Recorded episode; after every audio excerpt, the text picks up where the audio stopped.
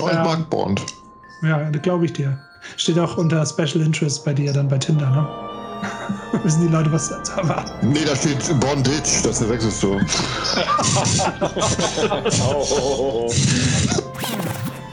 Das wird für dich nicht spannend genug, dass du nicht jede Folge sofort hörst. Was soll das denn? äh, äh, Verstehe ich nicht. Nur warum, warum wartest du nicht jede Woche sofort auf die Folge und hörst sie dann ganz schnell? Das verstehe kann ich nicht nachvollziehen. Ich will, ich will, das aufsparen für einen Moment, wo ich Zeit habe, um mir das schön anzuhören. Ah, okay. Ein Glas Rotwein und ein bisschen Salami und Brot. Ah, ich glaube zwar nicht, aber gut gerettet. Ich glaube es nicht ganz, aber gut gerettet. Ba, ba, ba, ba, ba, ba, Ba, ba, ba,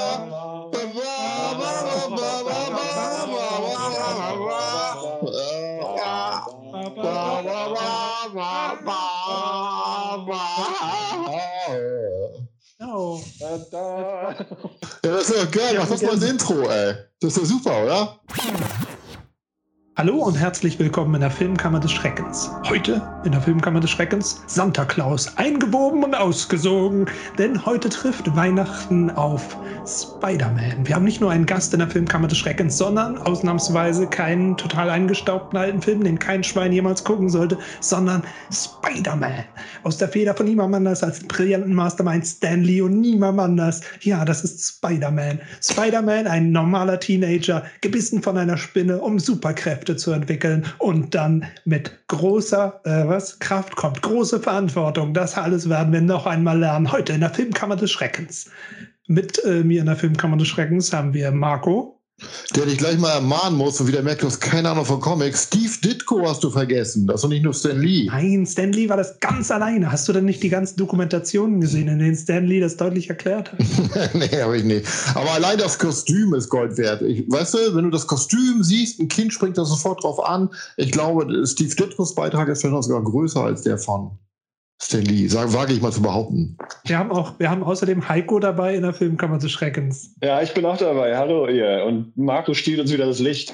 Weg da. Nee, Heiko, sag doch mal, stimm mir doch mal zu einfach jetzt. Ja, du hast recht. Also Steve Ditko Ja, hast du nicht vergessen. Hm. Sehr gut, Also, gut gemacht, also Heiko. nachdem ich mehrere Dokumentationen gesehen habe, bin ich fest überzeugt, dass niemand anders als Stan Lee mit der Idee für Spider-Man um die Ecke gekommen ist. Aber außerdem haben wir natürlich Sebastian Kempke hier, der stimmlich übrigens von mir nicht zu unterscheiden ist, was ich nie glauben wollte, bis ich die letzte Episode gehört habe und ich gefragt habe, seit wann Sebastian die Moderation macht. Sebastian.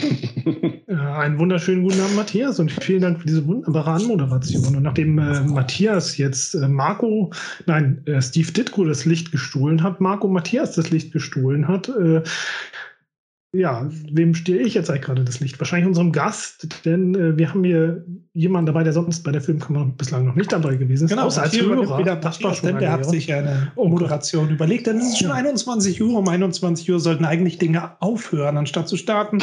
Aber jetzt werde ich hier im gehobenen Alter dazu gezwungen, mir Moderationen über zu überlegen. Ja, niemand anders als äh, der wunderbare Filmkritiker Gregor Schenker, ein alter Freund und Bekannter, ist zu Gast hier heute. Hallo Gregor. Salut zusammen. Tja, und wer Gregor kennt, der liebt Gregor. Und wer Gregor nicht kennt, der hat ja, viel verpasst und wahrscheinlich nie richtig geliebt. Gregor, wie geht es dir? Äh, mir geht's gut und ich freue mich sehr, dass ihr mich eingeladen habt zu dieser Folge. Ja, was, was ist deine Meinung zu Spider-Man? Wer hat Ja. also nicht den Film? Auf, wir dürfen nicht in dieser Episode anfangen, über den Film zu reden, bevor nicht eine Stunde ins Land gegangen ist. Allgemein, was sagst du zu Spider-Man? Ganz allgemein zu Spider-Man, ähm, einer, wahrscheinlich mein Lieblings-Superheld, so der erste, den ich wirklich toll fand, den ich verfolgt habe. Habe ihn damals quasi kennengelernt über diese Zeichentrickserie aus den 90ern Mhm. und habe mir dann auch angefangen, die Comics zu kaufen und zu lesen. Leider gerade in der Zeit, als die Clone-Saga aktuell war. Wow. Ja, die ja furchtbar ist, aber trotzdem seither ist mein Lieblingsheld. Habe mich dann auch wahnsinnig äh, drauf gefreut, wo dann die erste Realverfilmung mit äh, Tobey Maguire kam Mhm. und seither ja immer noch mein Lieblings-Superheld. Wusstest du damals, als du den Spider-Man im Kino gesehen hast, äh, dass Sam Raimi, der Regisseur von, von Evil Dead ist? Hattest du Evil Dead damals schon gesehen oder warst du noch zu zart beseitet und jugendlich? da war ich glaube wirklich zu zart beseitigt. Äh, Das ganze Horrorzeug, habe ich äh, diese Phase hatte ich dann erst später. Mhm. Und wie war es bei den anderen? Also ich meine, ähm, Heiko und Marco sind ja schon, die sind ja schon die Großväter hier in dieser Runde. Ja. Also Heiko und Marco kennen Spider-Man. Wir haben früher schon was Kindercomics gesammelt, springe ich mal hier in die Bresche. Und wir waren so die äh, Romita Senior, ne, die, Ja. die Ecke da. Wir haben die ganzen Condor-Sachen gelesen und so. Die kamen ja früher bei Condor raus und davor bei Williams, die haben wir alle gesammelt. Die alten Ditko-Sachen und so. Und dann nachher, ich glaube, Jill Kane und nachher noch, ich glaube, bis Sal Buscema und nachher McFarlane und solche Sachen haben wir alles noch gelesen. Klonsaga war ich wieder raus. Heiko hat mir das nachher irgendwann mal erzählt, weiß ich noch. Und da war ich so geschockt, dass wirklich, was, Peter Parker ist nicht Spider-Man? Und das war richtig so ein Trauma für mich. Ey. Und ich habe sogar früher noch auf Video die alte Fernsehserie Spider-Man gegen den weißen Drachen oder so. Kennt das jemand Mhm. noch? Ja, ich glaube schon. Ja. Wunderbaren Surfer. Ja, das war eine meiner ersten VHS, als es VHS gab. Also ich war früher mega Spider-Man-Fan und hatte da ne, die Taschenbücher, alle die Alben, hatte ein Abo sogar von Condor, dass ich immer die, neu, die, die Alben und so die Hefte zugeschickt bekomme. Mhm. Wie sieht es bei dir aus, Also- Heiko? Ja, das, also wir verbinden, äh, also das verbindet uns eigentlich. Wir haben, wir haben als Kinder, äh, wir, wir kennen uns seit dem Kindergarten und, äh, und irgendwann mit, ich glaube mit, mit sieben Jahren haben wir angefangen, äh, Comics zu lesen und oder keine Ahnung, so um den Dreh. Ich war immer mehr der DC-Typ, aber ich habe auch Marvel genauso viel gelesen eigentlich, aber ich, man konnte sich ja nicht alles kaufen. Also Also, Marvel. Genau, Marco hat sich die Marvel-Sachen geholt, ich mir die DC-Sachen. Und äh, ich war immer besonders neidisch, wenn er in Italien im Urlaub war mit der Familie und hat irgendwelche Spielzeuge mitgebracht. Also ähm, die es hier in Deutschland überhaupt nicht gab. Ähm, Spider-Man ist ein faszinierender Charakter und ähm, einer, in den man sich richtig reinfühlen kann. Die Clone-Saga habe ich äh, begonnen, da habe ich angefangen, amerikanische Comics zu kaufen. Und das war auch gerade in der Phase, Gregor, wo du dann wo angefangen hast. Ähm, also insofern kann ich ganz gut nachfühlen. Es war dann trotzdem okay, aber dann merkte man irgendwann, es hört nicht mehr auf mit dieser Clone-Saga. Naja, Spider-Man ist toll. Ja, wir haben auch angefangen, Spider-Man-Hefte zu sammeln, glaube ich, Mitte der 90er. War, war das dann noch Condor? Also wir haben, wir haben ganz früh in den 90ern damit angefangen. Also unser erster Kontakt war auf jeden Fall eher in den späten 80ern. Im Fernsehen als halt auch die Spider-Man-Serie aus den 80ern und dann die Nachfolgeserie Spider-Man and his Amazing Friends Mhm. ähm, liefen mit, mit äh, Iceman und Firestar. Immer noch ähm, großer Fan übrigens von dem Intro und auch natürlich das Intro von der Serie aus der gleichen Generation von Incredible Hulk. Ich liebe dieses Intro, diese dramatische Musik. Ja, fantastisch. Genau. Und ähm, da haben wir auf jeden Fall die alten Condor-Comics gesammelt. Ähm, auf dem Flohmarkt natürlich auch ein paar alte Williams-Hefte und, und dergleichen. Ähm, Die Condor Comics liefen dann ja parallel, ne? die neuen und die, der Reprint von, von den alten. Deshalb konnten wir gerade gut einsteigen bei den, bei den alten. Ne? ja, Ähm, genau. Mit, Genau. mit Nummer 1, glaube ich, kann, oder Nummer 20 oder so sind wir eingestiegen dann beim Reprint. Ja, ich weiß nicht mehr, welche Nummer auf jeden Fall. Von War diesem aber Steve leicht auseinanderzuhalten. Nein, nein. Diesem, Steve- dem, dem, diesem, dem, dem, dem Bob, Bob Kane eigentlich, ne, muss man sagen, der, der Spider-Man-Comics. Also wenig bedeutend ähm, und sich so ein bisschen so ins Rampenlicht stellend. Äh, das, Ja. Du meinst jetzt eigentlich Bill Finger wahrscheinlich, ne? Das wäre der bessere Vergleich. Nee, Bill Finger ist ja der, der sich nicht ins Rampenlicht gestellt hat. Das war eigentlich Nee, der, aber- der das, Sebastian hat recht, mein, mein Witz hat nicht funktioniert. Siehst du, Ma, das, das passiert, wenn ihr um 21 Uhr versucht, einen Podcast mit mir zu machen. Das Schieb das nicht auf die Uhrzeit. Das liegt einfach daran, dass du versuchst, Witze zu machen. ja, Bill Finger, was ist denn das für ein Name? Egal. Jedenfalls. So Ähm, hart. ja, sorry. Äh, Es stimmt nicht. Es ist, was ist aus mir geworden? Aber ist es nicht schön, dass ein zartes Netz uns alle miteinander verbindet? Nämlich, Oh. das, ja, das zarte Netz von Spider-Man. Okay, alles klar. Verdammt nochmal, was? War das das Stahlnetz? War das hier die, die Intro zum Stahlnetz für die ja, Serie? Genau. Achso, also, da fällt mir übrigens noch ein Nachtrag zum, zu, zur letzten Folge 17 ein, als wir äh, die Schlangengrube und das Pendel gesehen haben, äh, weil Matthias meinte, das klang teilweise so ein bisschen beim Soundtrack nach einer B-Seite vom, vom äh, Raumpatrouille-Soundtrack. Und, und dann fiel mir im Nachgang auf, als ich äh, den Teaser geschnibbelt habe, dass, dass der Soundtrack ja wirklich von Peter Thomas und seinem, vermutlich auch seinem Soundorchester ist, der ja die Musik zur Raumpatrouille gemacht hat. Ja, Äh, Ja, wer hat's gehört? Wer hat's gehört? ja. Sebastian. Ja, ja. Achso, ja. Ach so. Ich habe es gelesen. Genau. Ähm, ja, äh, Gregor, wie kann ich mir das denn vorstellen? Die, die Hörer, die dich noch nicht kennen, werden es vielleicht schon rausgehört haben. Du kommst ja aus der Schweiz. So, du bist äh, auch in der Schweiz aufgewachsen. Ist das Leben mit Comics in der Schweiz anders als in, in äh, Kloppenburg, wie bei Marco und Heiko oder, oder anders als in Kiel oder Hamburg? Ich kann natürlich schwer vergleichen, weil ich ja nicht in Kiel oder Hamburg viele Erfahrungen gesammelt habe äh, als Comic-lesender Jugendlicher. In der Schweiz ist es halt schwierig, weil es ein sehr kleiner Markt ist. Also zum Beispiel, ich eben, wie ich gesagt habe, ich habe angefangen, Spider-Man-Hefte zu sammeln, aber die hat man dann irgendwann mal plötzlich nicht mehr gekriegt, weil es äh, relativ wenig Leute gab, die die gelesen haben und dann wurden sie auch nicht mehr in die Schweiz geliefert. Mm, das war also schwierig. Auf der anderen Seite kriegt man in der Schweiz halt die ganze französische Comic-Tradition mit. Also, ja, weil halt eben ein Teil der Schweiz ist ja französisch und dort hat man halt auch eine große Tradition, die herkommt, die von dort herkommt. Mhm. Und hast du, ähm, wann bist du aus Spider-Man wieder ausgestiegen? Äh, das müsste eigentlich noch gewesen sein, bevor die Clone-Saga dann wieder fertig war. Mhm. Also dann, das war mein Anfang und mein Ende, was Comics anbelangt. Ja. Die größte Prüfung. Ja, ja.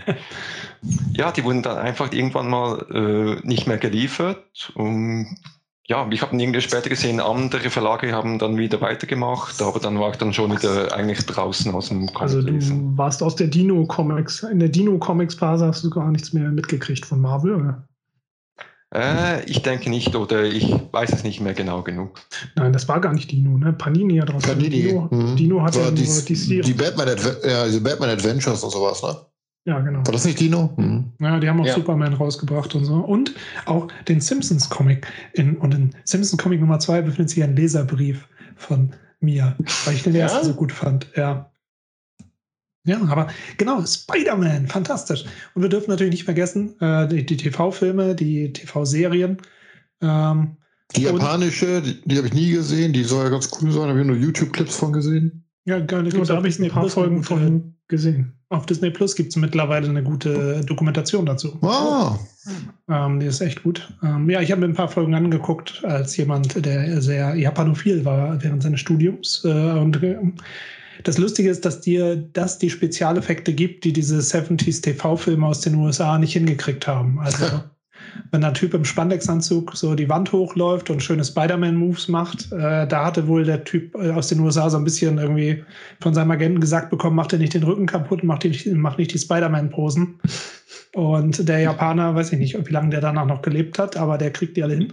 Weil der hatte so einen coolen Reißverschlusseffekt bei seiner Verwandlungssequenz. Ne? Japanische Superhelden, die haben ja immer so Henshin-Sequenzen oder Transformation-Sequenzen oder was auch immer.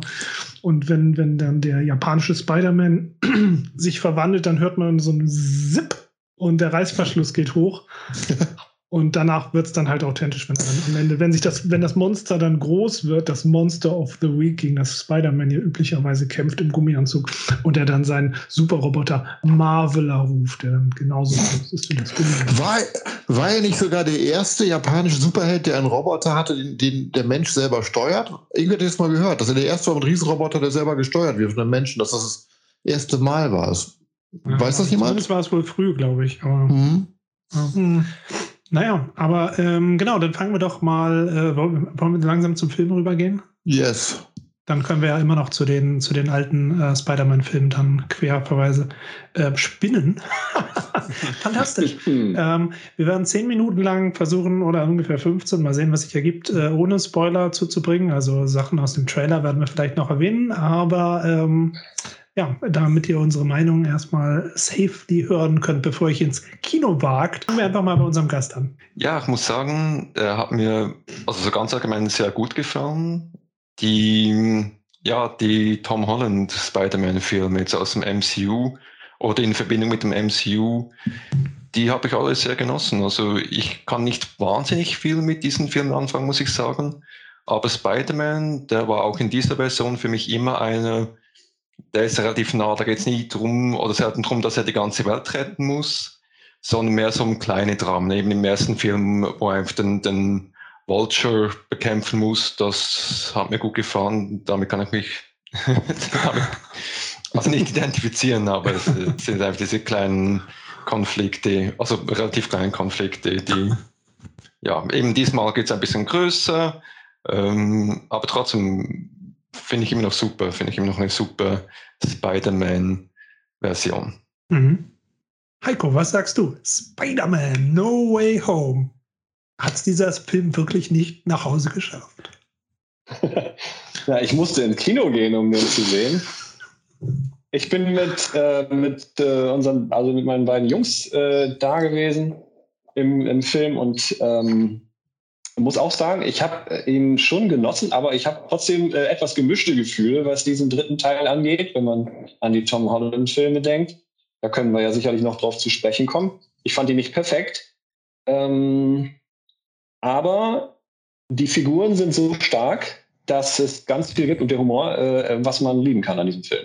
Mhm. Was, haben, was haben die Kids dazu gesagt? Die waren begeistert. Also das, was ich als Kritik ansehe, ist für die Kinder kein Problem. Das, das finde ich immer faszinierend.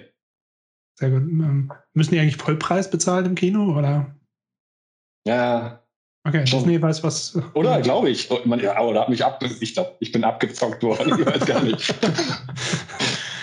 Alles klar, Marco, wie sieht es bei dir aus?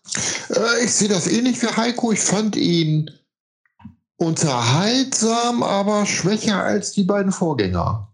Ich fand, er hatte mittendrin ein paar Längen, wo, also ohne zu spoilern, ich sage, ich finde, mittendrin hat er ein paar Längen, wo mir zu viel gelabert wurde und wo ich eigentlich lieber die Story hätte weiterentwickelt wollen sehen. Und das war mir irgendwie, irgendwie war, hat das, das Problem war, am Anfang dachte ich geil und dann ist ein bisschen das Tempo für mich rausgegangen. Das hat mich ein bisschen, ein bisschen nicht so guten Geschmack, äh, hat mir ein bisschen so das verdorben. Ein bisschen. Verdorben ist zu viel gesagt, aber ein bisschen verbittert. Alles klar. Ja, so Sebastian, Sebastian und ich waren gemeinsam im Kino und ich habe mhm. ihm schon so, wie man das macht, so bei ungezogenen Tieren mit einer zusammengerollten Zeitung so ein bisschen auf die Nase geschlagen, weil er versucht hat, mir direkt nach dem Kino seine Meinung zu sagen. Bin ich kein Fan von. Außerdem müssen wir auch einen Podcast machen. Aber jetzt darfst du, Sebastian. Spider-Man, No Way Home. Ähm, er war auf jeden Fall, er hat mir von allen drei am besten gefallen. Von allen drei wow. Tom Holland Spider-Man-Filmen, tatsächlich. Ähm, hm. Was vielleicht auch einfach, manchmal, manchmal ist ja auch das Kinoerlebnis bei dieser Art von Film, ist das Kinoerlebnis manchmal ausschlaggebend, muss man ja äh, sagen. Äh, wenn ich jetzt irgendwie einen Alfred Hitchcock-Film gucke, dann kann ich mir den auch irgendwie eingesperrt in den Schuhkarton irgendwie auf äh, einer Miniaturleinwand angucken und ich weiß halt, das ist ein Meisterwerk, aber es gibt auch Filme, die leiden halt unter äh, darunter, wenn man sie unter schlechten Bedingungen guckt. Und den ersten Spider-Man-Film, da bin ich aus dem Kino gekommen und dachte mir einfach nur, ich glaube, ich bin innerlich tot. Ich glaube, ich kann mit dieser Art von Film nichts mehr anfangen. Ich habe mich gelangweilt. Und klar, das sind dann trotzdem noch so sechs Sterne, sieben Sterne, ist alles gut und so weiter, wenn man überhaupt Sterne geben will. Aber, aber es fehlte halt, fehlte mir halt so ein bisschen so der Funke, ähm, überhaupt mich, mich mit den ganzen Sachen auseinanderzusetzen. Und irgendwie hatte ich dann so eine Superheldenmüdigkeit. Und beim dritten, wir waren ja, wie gesagt, zusammen im Kino und der Saal war halt brechend voll, also vielleicht sogar zu voll äh, in Corona-Zeiten, muss man sagen. Und wir hatten ihn dann in Hamburg im äh, Savoy ähm, ah, ich auch. in der Originalversion gesehen, ja. Mhm. Und äh, der Saal war wirklich brechend voll. Und die haben halt bei jedem Gastauftritt und bei jedem Reveal und bei jeder netten, wehmütigen Szene hat halt das Publikum getoast. Und am liebsten hätten sie noch Popcorn geschmissen, aber sie haben sich dann zurückgehalten. Also, hat dir das gefallen? Das hat mir sehr gut gefallen. Das hat mir sehr gut gefallen. Wenn man halt, wenn man halt eben diese kleineren Anspielungen hat, und wir kommen darauf ja später noch zu sprechen, und diese kleineren Auftritte, wo man dann immer gehofft hat, okay, machen sie es wirklich? Äh, und dann, dann taucht dieser Charakter auf und in der nächsten Sekunde grölt der ganze Saal. Als Beschädigter kann ich nur sagen, seid vorsichtig, wenn Sebastian anfängt, in Spoiler-Territory zu gehen. Er ist von einem Satz zum anderen, ist er dann plötzlich drin und behauptet, er hätte keinen gemacht. Deshalb ähm, oh, oh, ziehe ich okay. hier so ein kleines bisschen in den Zügeln. Aber ich kann auch bestätigen, ja, neben mir saß auch jemand, der dann, ne, als dann Sachen plötzlich irgendwie zu sehen war und es gab ja schon Rumors, was passiert, ne? Das ist der sowieso, der kommt jetzt ist sowieso. Und hier mit der Klappe. Also ich bin da so ein bisschen hin und her gerissen, aber ja. Peter Sebastian, der Typ? Jetzt, wo du es sagst. Ähm, ja, danke schön, danke. Also auf jeden Fall, auf jeden Fall habe ich halt bei dieser Art von Film immer noch das Problem, dass ich mich wirklich frage, was ist das überhaupt für ein Kino, grundlegend philosophisch? Was ist das überhaupt? Kann man darüber reden wie über einen normalen Film, wie über eine normale Story, wie über normale Emotionen? Ne? Oder ist das mehr wie so eine Art popkulturelles Fußballspiel? Um eine interessante Frage, auf die ich sogleich eine Antwort gebe, in meiner Kurzkritik zu Spider-Man No Way Home. Nee, also ich kann nur sagen, ich war riesiger Fan von dem ersten, ich war riesiger Fan von dem zweiten, aber man muss Spider-Man-Filme natürlich im, im, muss man nicht, man kann es machen, wie man will, aber ich tue es, ich mache das so, ich tue das auf folgende Art. Also, ich habe so ein eigenes Set von Regeln für Filme von Marvel und andere Scheiße. Und dann habe ich andere gute Filme, richtig gute Filme, und die werden anders bewertet. Weil eigentlich, ich habe, bei mir funktioniert meistens so Filme werden mal sehr gut mit anderen Filmen, die ich gerade im Kontext gesehen habe. Ich habe am Sonntag zum ersten Mal The Green Knight gesehen und äh, wusste nicht, was mich erwartet. Und ich habe dann am Ende habe ich nur da gesessen und gesagt, okay, schnell Blu-ray Special Edition raussuchen, bestellen. Ich habe es nur am, am Wochenende ausgeliehen. Fantastischer Film. Natürlich hasst der Mainstream ihn, weil die einen Hellboy-Trailer draus gemacht haben und haben die natürlich nicht gekriegt. Die wären alle natürlich happy gewesen bei Spider-Man No Way Home. Ähm, also Green Knight ist ein richtig guter Film. 9 von 10. Genau. Als Erwachsenenfilm. So. Und jetzt gibt es noch die Kategorie Kinderfilme. Und Spider-Man ist ein Kinderfilm. Da wird alles schön erklärt, da macht alles Sinn. Und der Onkel Cumberbatch hat einen Bart angeklebt, der ist auch gekommen zum Kindergeburtstag. Fantastisches Theater. Mehr darf man auch nicht erwarten. Aber innerhalb dieses, dieser Kategorie Kinderfilme, Marvel, e oberflächliche Action, Marco, nee, so, Nee, das. ich stehe Ich, gerade. ja, Ich habe die eingeatmet. So, ich rede noch. Also, jedenfalls in dieser Kategorie 9 von 10, eindeutig. Denn es gibt natürlich Filme, die können diesen Sprung machen. Ja, wenn du so einen, so, so einen Film hast wie Logan, ja, oh, heiliger Wimpern, da ist aber jemand mit einem Fuß plötzlich im Erwachsenenfilm drin und hat einen Spagat geschafft. Das ist ganz selten. Aber egal, Spider-Man 9 von 10, total spannend. Alle Leute, die Gastauftritte haben, alle klassischen Rollen, wir wissen ja schon, so, so alte Bösewichte Ja. und so weiter. ja, Naja, Dr. Octopus, wir wissen Ja. im Trailer. Nein, das ist kein Spoiler. Weißt du, das, sind, das, ist, das ist ein Alfred Molina, jemand, der kann Schauspielern.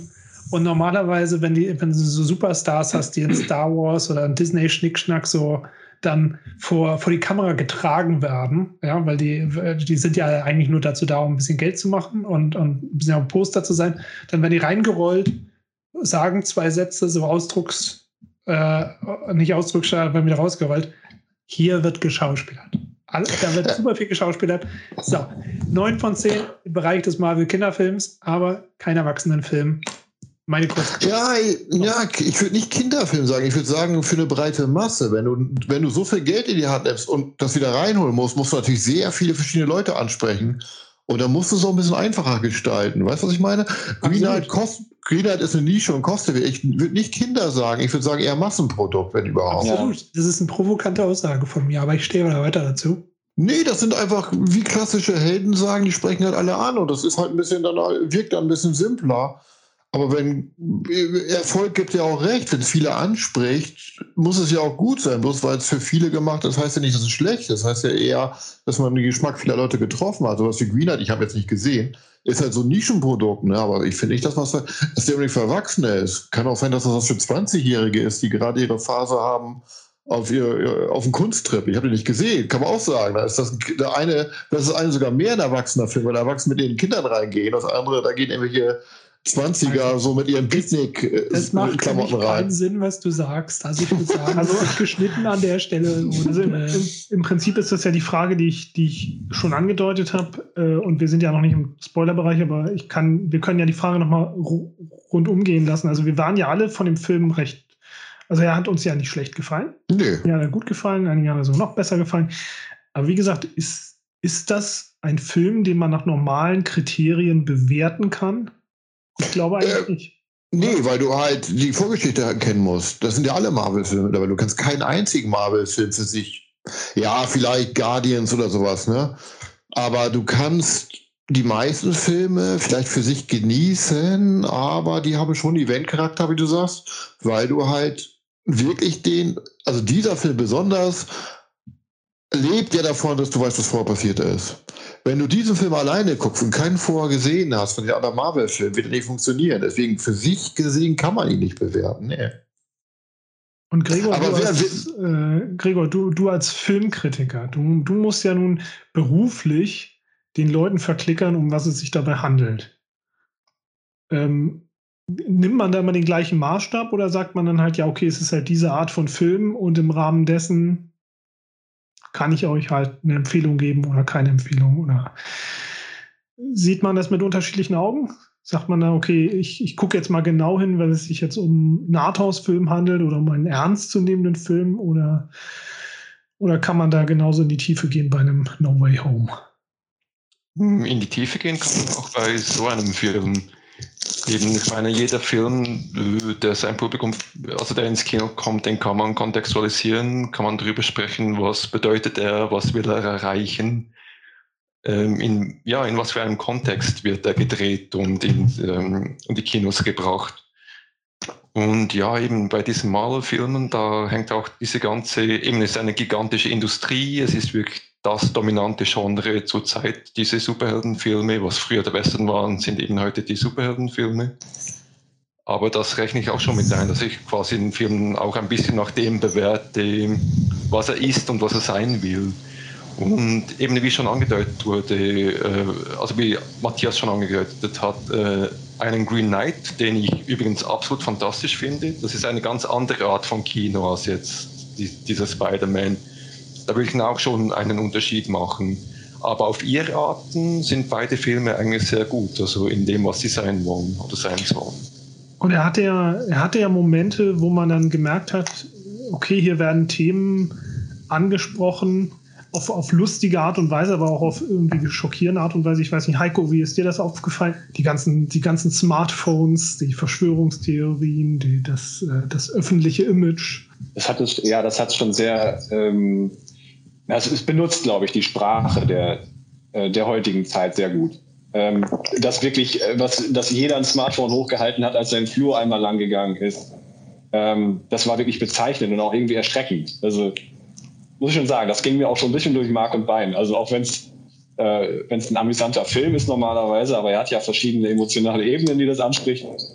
Ähm, geht ja auch mit den heutigen, äh, mit der heutigen Sprache gut um. Ähm, vielleicht äh, möchte ich noch mal kurz sagen zu dem, was, was eben äh, zur Sprache gekommen ist. Der, der Film ähm, ist, äh, den muss man wirklich für sich bewerten. Ich habe, äh, ähm, ich, ich meine, er muss immer äh, für das, also hat er das am besten geboten, was er sein möchte oder irgendwie was er ähm, was er versucht hat zu sein. Und da muss man sicherlich äh, diesen Film auch für sich bewerten. Ich habe Green Knight auch noch nicht gesehen. Mhm. Äh, ich, ich finde aber, äh, dass der, dass er damit aber gerade nicht so unbedingt erfolgreich war, ähm, weil er, ja, weil er wirklich viele Elemente genommen hat und ähm, ähm, die, die im Film nicht erklärt sind. Man muss wirklich Vorwissen haben dafür, mehr als bei anderen Filmen. Und es war auch viel kindlicher erklärt. Also so wenn ich vergleiche mit den ersten beiden Filmen, ähm, sind das Filme, die diesem Massenpublikum total genügen. Weil du hast für Jung und Alt was dabei und es ist eine, eine, eine sehr gerade Geschichte. Äh, und hier ist so viel Fanservice dabei gewesen, äh, dass äh, der Film permanent anhält, um sich selber zu bewundern. Das fand ich filmisch gesehen also nicht geschickt gemacht. Ja, ja, ja. Also das ist im Prinzip diese Rechnung, wenn du nicht drin bist, bist du draußen und als Zuschauer dann außen vor, wenn du nicht wirklich alles äh, mitkriegst und dann, dann wird es eher prätentiös, meinst du? Oder? Ja, unbedingt. Oder jetzt zum Beispiel, wenn man die, wenn man die Stilfilme anguckt, da geht es permanent um, nur um Gepose. Also immer eine bestimmte Pose einzunehmen, da wird, das bringt einen ja extrem raus. Ne? Ja, das war so der DC-Film von Marvel, ne? Das war der DC-mäßigste Film, den Marvel gemacht hat. So hatte ich so ein bisschen den Eindruck, so im, ganz, im Ganzen so. Hm. Sollen wir dann, sollen wir dann gleich mal ins Spoiler-Territory ja. übergehen, damit wir hier offen reden können? Ähm, wir können ja einmal jeder unsere Wertung und dann den Spoiler. Wollen wir das machen? Ja, also Punktewertung? Sebastian, Genau. was sagst du? Also ich habe ihm äh, 8 von 10 gegeben im Rahmen einer Bewertung dieser Art von Film. Okay. Was sagst du, äh, Gregor? Ich würde ihm, glaube ich, eine 7 von 10 geben. Mhm. Heiko? Äh, sieben von zehn. 7 von 10. Okay, Marco? Bei mir auch 7 von 10. Okay. Ja, Du äh, hast ich ja schon gesagt, 9 von 10. Ne? ja, nee, ich glaube, Mhm. da bleibe bleib ich auch dabei. Auf Äh, jeden schon Fall. Auf jeden Fall, auf jeden Fall äh, ein großes Excelsior für alle, die Lust haben, sich Spider-Man anzugucken. Mit einer Minimalbewertung von 7 von 10 ist man ja gar nicht so schlecht beraten, wenn man Nee. auf jeden Fall einige große Überraschungen bekommen möchte. Äh, schaut euch den Film an und äh, wenn ihr ihn gesehen Genau. habt oder Spoiler euch Schnurzpiep egal sind, dann könnt ihr jetzt weiterhören. Genau. Und wir sind im Spoiler-Territory und als spezieller Gast heute niemand anders als Spider-Man-Erfinder Stan Lee. Ähm, Steve Ditko. Excelsior! Yeah! When I first thought about inventing Spider-Man, I was thinking we should have a teenager wearing a spider suit. Spider-Man. Amazing. No? Okay. Um, ähm, egal. Äh, uh, 9 von 10 Enough an dieser. Stelle würde ich sagen, Spoiler-Territory.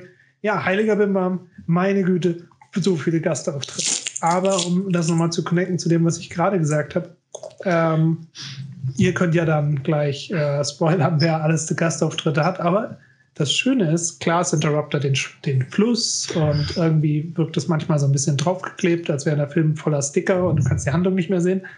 Aber jeder Schauspieler, der einen Gastauftritt hat, hat nicht nur einen Gastauftritt, sondern hat tatsächlich Filme, in denen er oder sie Schauspieler hat. Und das ist. Ähm, ja, Szenen. Hab ich, was habe ich gesagt? Filme. Oh, sorry. Ah, Das ist Ja. diese Uhrzeit. Nein, also Szenen zum Schauspieler. Ähm, Alfred Molina, fantastisch. Ähm, dann vor allen Dingen natürlich ähm, Willem Dafoe. Willem Dafoe, richtig gut, richtig gut. Ähm, und auch die anderen Spider-Männer, die die Gastauftritte haben, von, also ne, die, die durften wenigstens was tun. Es sind nicht nur, es sind nicht nur eine Szene, es sind nicht nur zwei Szenen, sondern die kriegen dann fünf, sechs, sieben und dann noch ja, eine Szene. reden, reden, wir, reden wir doch am Anfang direkt Und- erstmal. Nein, das machen wir nicht. Die Wir, Story? wir müssen, wir, nein, nein, nein, ich werde an dieser Stelle nicht Nach neun die, die, die so Rede kantig, abgeben. Marcel. Ich Ja. werde, nein, an dieser, nein, okay. Ähm, und zwar fand ich es vor allen Dingen fantastisch, dass die ähm, Handlungsbögen aus den alten Spider-Man-Filmen, die hier zitiert werden, fortgesetzt worden sind. Ähm, und zwar tatsächlich auf eine, auf eine interessante, dramatische Art. Da haben sie sich die alten Filme tatsächlich angeschaut und sich überlegt, was sind denn die Charakterbögen von sowohl den Spider-Man als auch den Bösewichtern. Und ähm, wie, woraus bestehen die eigentlich? Was ist deren Problem? Und wie könnte man das sozusagen, haha, zu Ende spinnen? Und ähm, Hm. Das hat mich schon ein bisschen beeindruckt, muss ich sagen. Und jetzt sage ich gar nichts mehr. So. Also um, um da einen Satz hinzuzufügen, ich hatte halt, äh, ich habe mich sehr darüber gefreut, dass ich einen Film gesehen habe, bei dem, ähm, bei dem Filmproduktionspolitik äh, keine so große Rolle mehr gespielt hat, sondern sie entgegen aller Politik halt wirklich mit den Figuren gearbeitet haben, an die sie sonst gar nicht ran können und, und halt sich mit den alten Filmen, alten Figuren auseinandergesetzt haben und dadurch halt eben wie so oft im MCU halt äh, eine Stimmung erzeugt haben, die, wo man wie in Comics eben auch das Gefühl hat, alles ist mit allem verknüpft. Ähm, ja, wie, wie seht ihr das? Hat euch, hat euch das gefallen mit den Verknüpfungen zu den alten Spider-Man-Inkarnationen? In dem Sinne ist es eigentlich der ultimative MCU-Film, weil er nicht nur innerhalb der MCU-Reihe äh, Rückbezüge macht, sondern quasi über das hinaus.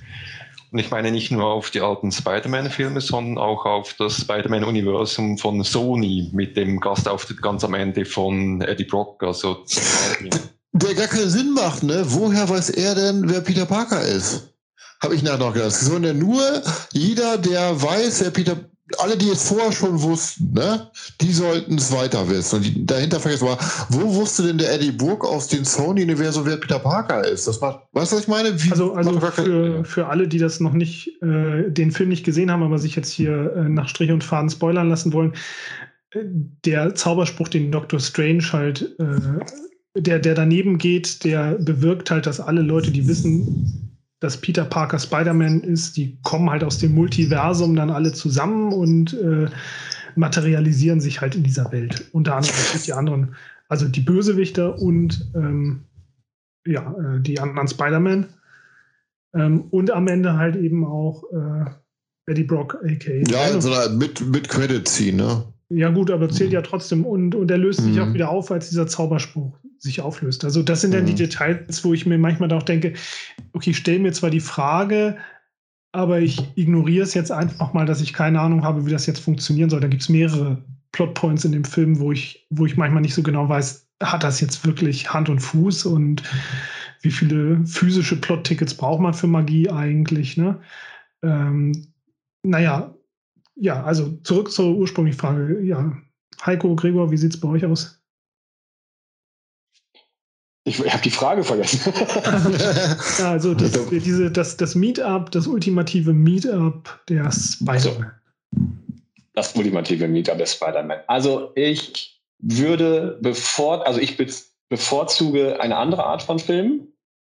Ähm, ich habe eigentlich alle Spider-Man-Filme außer den Spider-Man 3 aus der Tobey Maguire-Reihe gemocht. Auf die eine oder andere Art. Ähm, so dass ich mich schon auf dieses Gefühl so ein bisschen, also ich lasse mich auch gerne drauf ein, ne? wenn es denn, wenn es denn ordentlich gemacht ist. Äh, aber äh, trotzdem, ich muss immer sagen, die, die Erzählung wird, wird hier immer wieder äh, dadurch stoppt oder rausgerissen für mich. Deswegen, wenn ich zugucken soll, wie der eine und dann der nächste und sie stehen dann drei nebeneinander und dann hat jeder noch einen emotionalen Moment, das ist, das ist für mich nicht so zusammenhängend. Und ich, ich, würde gerne gleich nochmal, vielleicht passt jetzt nicht, unbedingt noch was sagen, was mich am meisten gestört hat, wie Entscheidungen getroffen werden in diesem Film. Das war einfach unfassbar naja, schlimm. Ich glaube, ich glaub, wir sind spontan genug, dass du das jetzt auch sagen darfst. Ja, ja schieß ich. los, schieß los. ja, also, also das, das finde ich ist so, so mit das Übelste, was mich, ähm, was mir nicht gefallen hat an dem Film. Das sind, also gut, Peter Parker ist ein Jugendlicher und der macht Fehler. Und das ist, glaube ich, okay. Damit kann ich auch umgehen innerhalb der Narration. Aber äh, dann geht er zu Dr. Strange, der ja eine Riesenverantwortung trägt mit, mit seiner Macht, mit dem, was er ausrichten kann. Und äh, innerhalb von einer kurzen Szene überzeugt er ihn, dass er mal eben etwas wirklich Realitäts- und Weltbewegendes verursachen möchte, wo niemand wirklich mal kurz angehalten hat, um zu überlegen, was das denn noch mit sich ziehen könnte. Und nicht, nicht nur das, es wird dann auch, während der Zauberspruch da durchgeführt wird, hat man noch nicht mal ganz genug, also man hat sich noch nicht mal die Zeit genommen, die Details zu besprechen.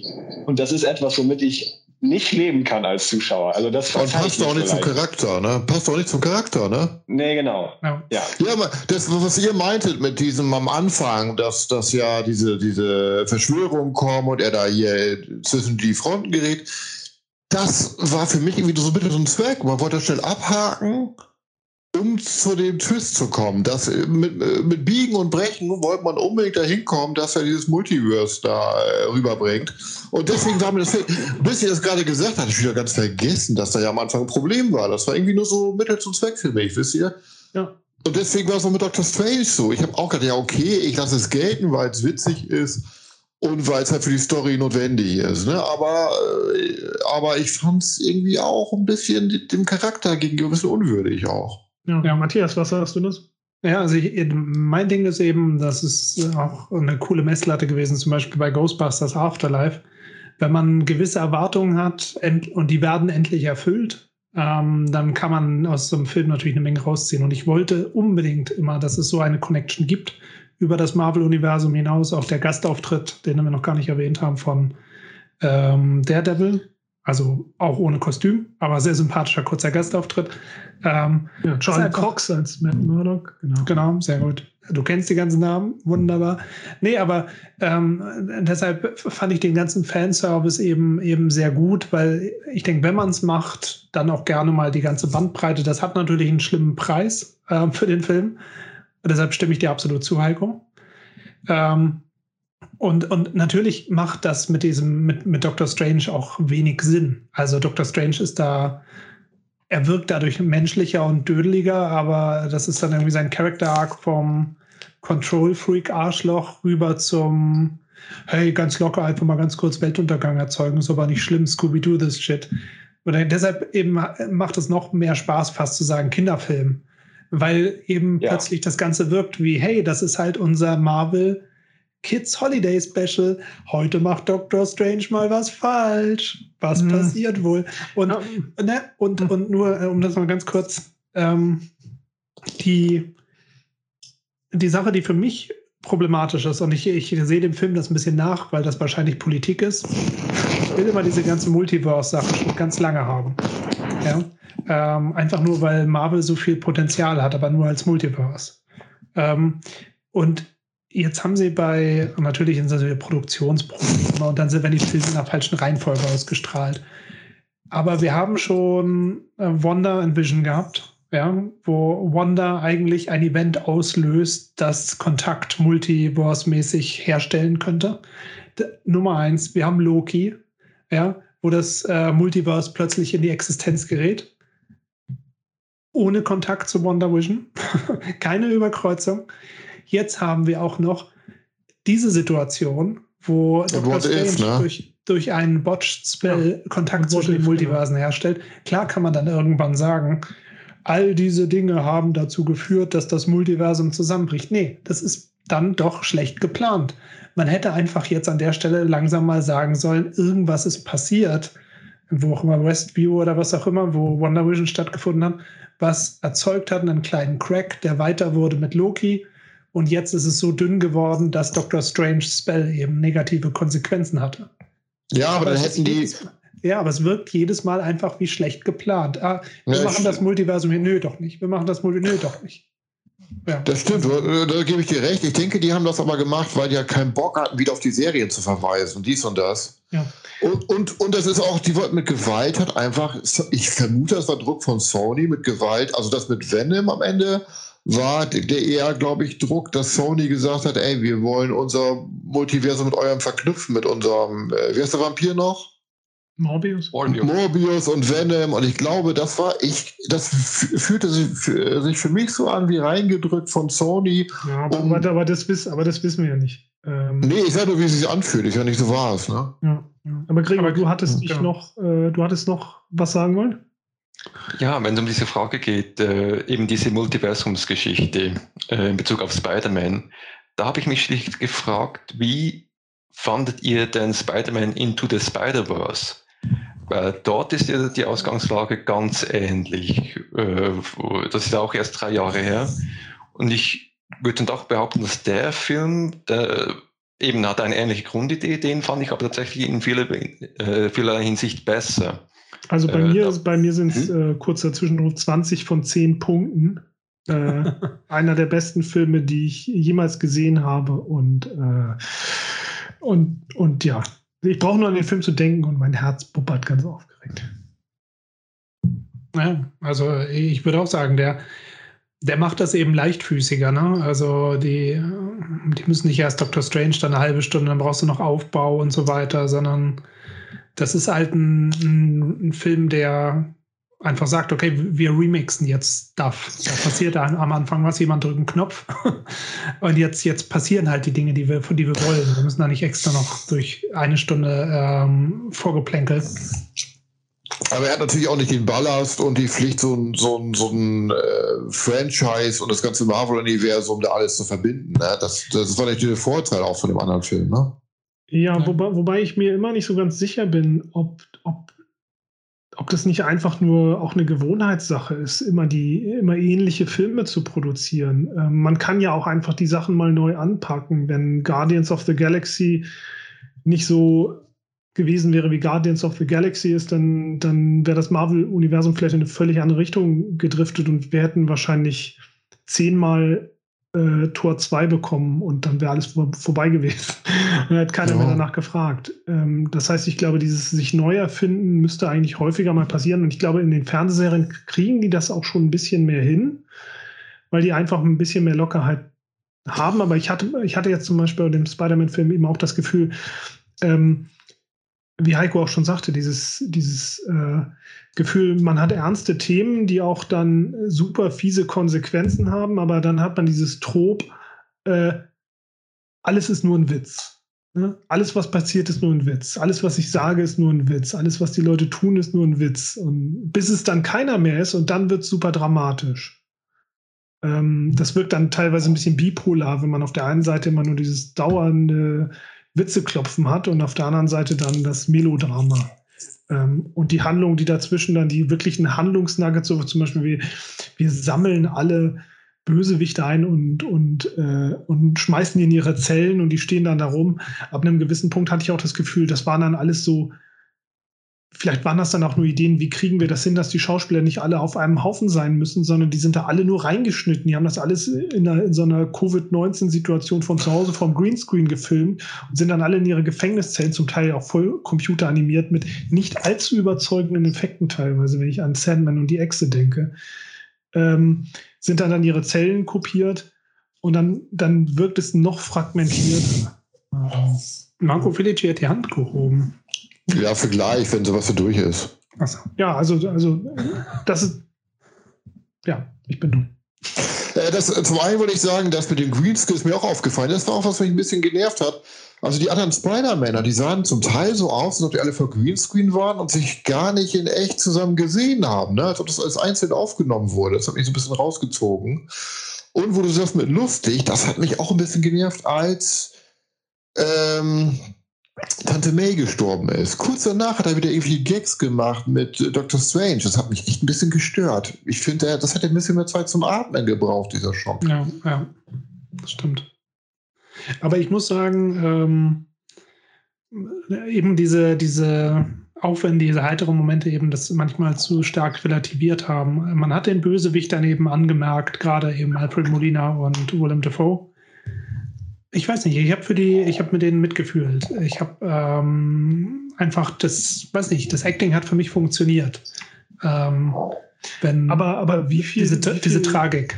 Wie viel, wie viel, ich weiß nicht, für mich hatte das auch eine seltsame Kehrseite dann. So, wir, wir, äh, wir helfen allen Bösewichtern von jetzt auf gleich sofort ihre, ihre moralische Verwerflichkeit loszuwerden, weil das im Prinzip nur was für eine Krankheit ist, gegen die man eine Tablette nehmen kann. Die haben alle nur ein bisschen Stress. Ne? Dr. Octopus hat so einen Chip im Genick, der ein bisschen falsch läuft und, und äh, Norman Osborn, der hat sage ich ja, Kinderfilm. so eine Chemical Imbalance, der muss einfach nur Antidepressiva nehmen, die, die, die dann die Tobey Maguire auch direkt anrühren kann. Das ist wie bei Young Adult Fiction. Was machst du, wenn du in einem faschistischen Staat groß wirst? Umsturz! Das, das äh, wird nicht funktionieren, aber es fühlt sich gut an, wenn du mit 16 das Buch in der Hand hast und dann sagst, hey, cool, ich kann das alles selber hinkriegen. Was mir noch aufgefallen ist, das Geile ist ja, die werden jetzt alle geheilt und zu guten Menschen und dann in die Situation wieder reingesteckt, wo die gestorben sind. Die werden alle, ja, also geheilt zurück und dann oh, werden sie werden getötet. Ja. Eine Sekunde später. Das, war gar, das, war gar, das ist noch viel schlimmer, als sie einfach sterben zu lassen. Ja, es bleibt das, halt, das sind halt wirklich so Fragen, die sich nicht so ganz aufklären zum Schluss, wo ich dann so Kopfkratzen aus dem Kino laufe und denke, es hat sich mir nicht alles erschlossen, aber es liegt ja nicht daran, dass ich irgendwie blöd bin, sondern der Film erzählt das jetzt auch nicht so konsequent, was passiert als nächstes. Ne? Ja. Ja. Naja, also aber ja, was ist, ähm, aber vielleicht ist es auch ein bisschen zu viel erwartet. Ähm, dass, mm. Aber hätte man, die, ja. hätte man diese ganzen Szenen, wo sie da in dem Apartment labern, alle wirklich gebraucht, hätte man die statt ein, zwei Schurken weniger leben können. Das hat mir tatsächlich am besten gefallen, muss ich sagen. Also, wenn die Szenen nicht drin gewesen wären, dann hätte ich dem Film wahrscheinlich nur sechs Punkte gegeben. Ja, und jetzt an, an, dem Punkt wurde der Film für mich auch interessant. Ich fand eben, die, es war wirklich eine Spider-Man-mäßige Idee, also auf ja, so ein Tom Holland Spider-Man, zu sagen einfach, ja, wir machen jetzt unser eigenes Ding.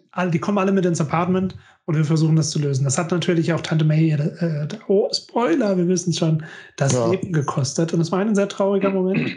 Ähm, Hamburg haben bei euch im Kino auch welche so gelacht, als sie sagte, with great power comes great responsibility, dass im Kino alle so Öl und so gemacht haben? Nee, die waren, die waren alle sehr respektvoll angetan. Mhm. Also sonst waren die alle begeistert. Also in der Szene habe ich gemerkt, das kam ein bisschen lachhaft bei vielen rüber. Mhm. Bei mir. Hm. War jetzt auch nicht mein Lieblingsmoment, weil hm. da merkt man schon, dass sie es noch relativ krampfhaft. Ein bisschen dick aufgetragen haben. Na, ich, hm. ich, fand's, ich fand's gut, weil ich wusste in dem Moment, scheiße, wenn sie den Satz gesagt hat, heißt es, sie stirbt gleich. Und dann haben sie es nämlich dann auch noch so rausgezogen, dass sie, ähm, dass sie weiterläuft und ich denke, okay, sie machen es doch nicht. Und du hast dann schon gesehen, dass sie irgendwie Blut am, am, am, am Pullover hatte, aber es wurde noch nicht erwähnt. Und dann ist sie fünf Minuten später gestorben. Und ich habe nur gedacht, hm, das ist schon. Mhm. Also für, für mich hat es funktioniert, weil naja, es ist immer befriedigend, wenn, wenn das passiert, was man selber. Wenn Leute sterben.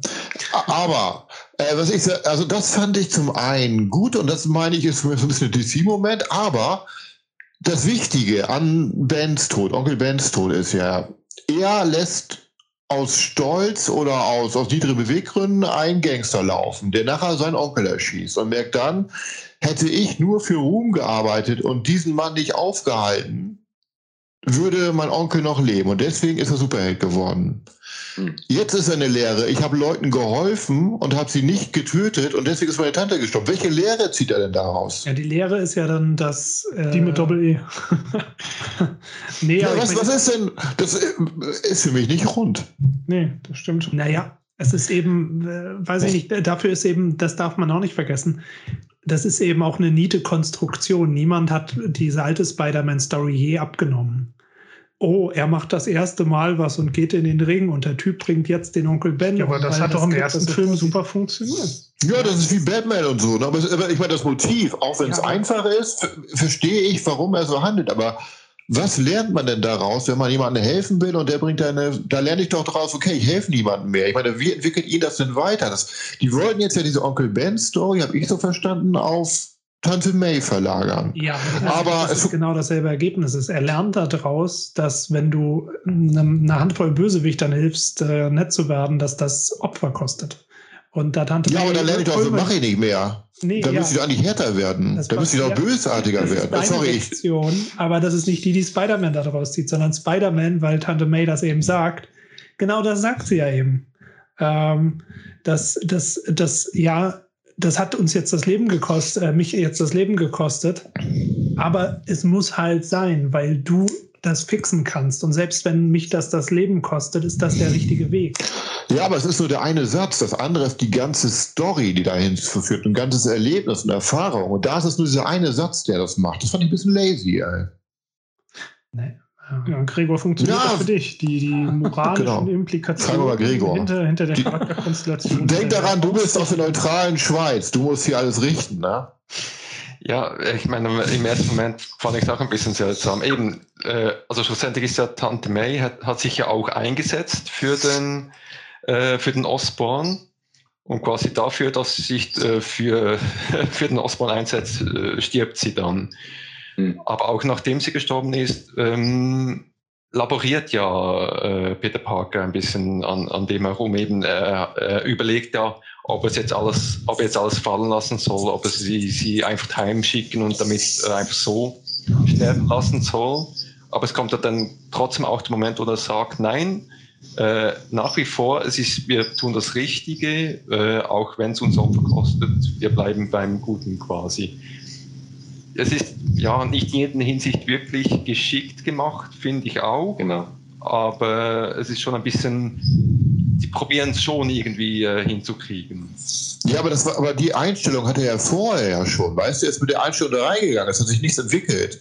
Ja, weißt du, bei, aber das- bei der alten das- Spider-Man-Story lernt er dadurch ja was. Und das, da, ja. Aber, aber man muss ja manchmal eben auch, und ich glaube, das könnte man an dem Film wieder zugutehalten, er hat seine Einstellung, er hat, hat seinen moralischen, seinen inneren Kompass, der ihn in die richtige Richtung weist. Und dann kommen die Herausforderungen und er lässt sich nicht davon abbringen, sondern er merkt halt, dass er bereit ist und damit, damit endet ja auch der Film, dass er alle seine, ähm, seine, seine persönlichen Bindungen äh, opfert, um die Menschen zu schützen und gleichzeitig bestmöglich helfen zu können.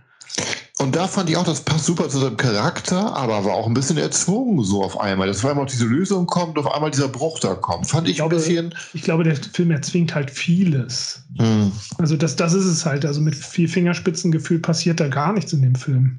Aber ich sehe das jedes Mal, ich weiß nicht, deshalb ist es für mich auch ein kleines bisschen, ich bin da ein bisschen nachsichtig. Also erstmal bei dieser Ich auch, ich habe ihm eine 7 gegeben. Ne? Ich, ich finde jetzt nicht schlecht. Ne? Nee, nee, Hm. aber ich meine, bei, bei, bei der Szene zum Beispiel, wenn Spider-Man sagt, ja, fuck this shit, hier geht gerade alles äh, vor die Hunde, wir lassen das. Und, und, und Tante May sagt dann in dem Moment, nee, machst du nicht. Hier, ne, große Macht, große Verantwortung. Ähm, PS Hour äh, kippt um. Ähm, naja, klar, das ist, äh, deshalb nimmt er die Message ja auch nicht gleich an. Da brauchst du noch zwei andere Spider-Männer, die ihm auf die Schulter klopfen und sagen, jetzt, ne. Mach das mal, äh, bring, bring den Typ nicht um. Aber ähm, ich sehe das manchmal so ein bisschen aus der Autorenseite. Wenn du die Aufgabe kriegst, okay, mach ein Drehbuch, in dem alle Spider-Man-Bösewichte vorkommen aus den Filmen, plus die anderen Spider-Man. ähm, und dann lässt du noch Tante May sterben und der Satz muss drin vorkommen. Dann kann ich nur sagen, Hut ab, gut gelöst.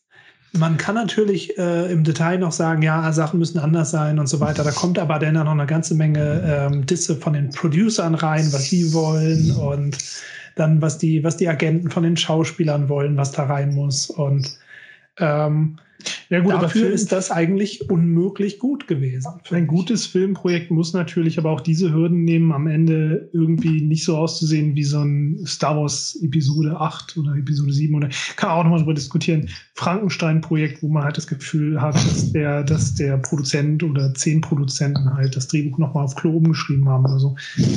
Ähm, und, und das, das steht halt zur Diskussion, ob diese Filme das überhaupt leisten können oder wollen. Aber was ich halt sehr interessant an dem Film fand, war, äh, und das wurde ja durch diese Peter Parker-Szenen dann im Labor oder zwischen den drei Spider-Man, zwischen Tobey Maguire, Andrew Garfield und Tom Holland halt äh, auch gut repräsentiert. Der Film wirkt ja so ein bisschen so, als ob er alle seine Altlasten über das eigene Franchise oder über das MCU hinaus komplett durchtherapiert. Die, die arbeiten ja alles auf, was vorher da war.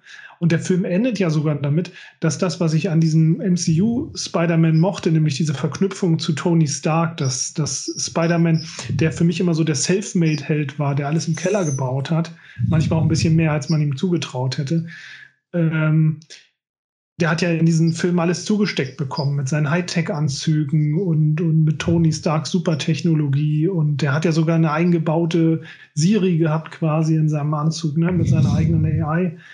Und all die, alle diese Altlasten, sowohl psychologisch innerhalb der Figuren als auch technologisch, als auch plottechnisch, werden alle abgestreift, wie eine alte Spinnenhaut.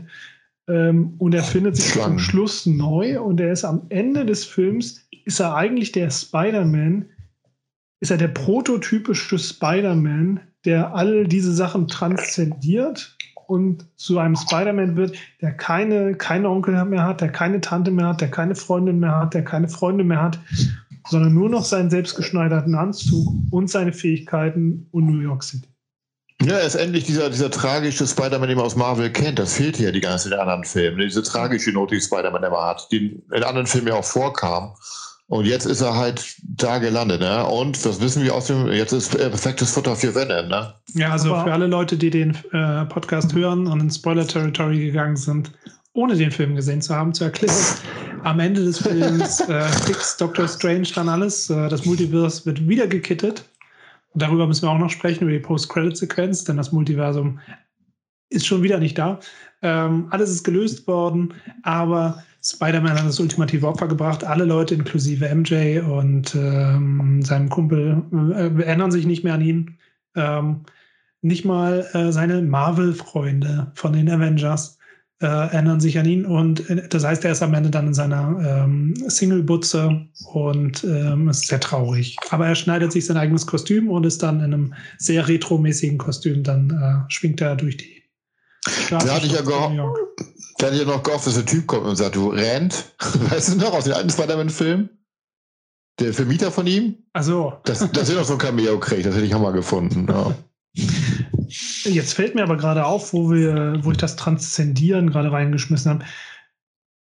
Die Ähnlichkeiten zu Rise of Skywalker sind aber relativ ähnlich, oder? Was die, oh, was ja. die Endkonstellation betrifft. Ne? Man, man säbelt alles weg, was vorher da war, geht es aber noch so ein bisschen durch und, und versöhnt sich hier und da, wo es halt gerade noch geht, kramt die alten äh, Gegner aus der Mottenkiste. Und zum Schluss hast du dann die Hauptfigur, die ganz am Anfang da war, aber ohne die ganze, ohne das ganze Baggage, das sich irgendwelche äh, minderwertigen Drehbuchautoren davon aus den Fingern gesorgt haben. Ja, da sprichst ähm, du was an.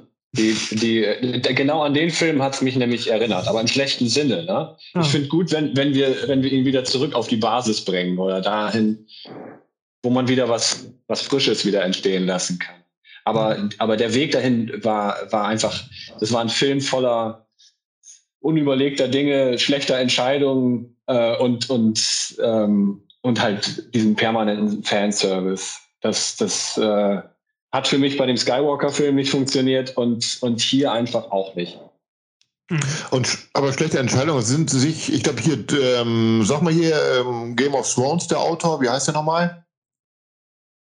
Ähm, ähm, ähm, ähm Martin? George or, or, or. ja, der sagte, ja. ja. der sagte irgendwie, seine Figuren machen nur schlechte Entscheidungen. Nicht eine macht eine gute, weil sonst wäre der ganze Film langweilig. Also schlechte Entscheidungen an sich sind ja nicht schlecht, aber was, wie wird damit umgegangen, ne?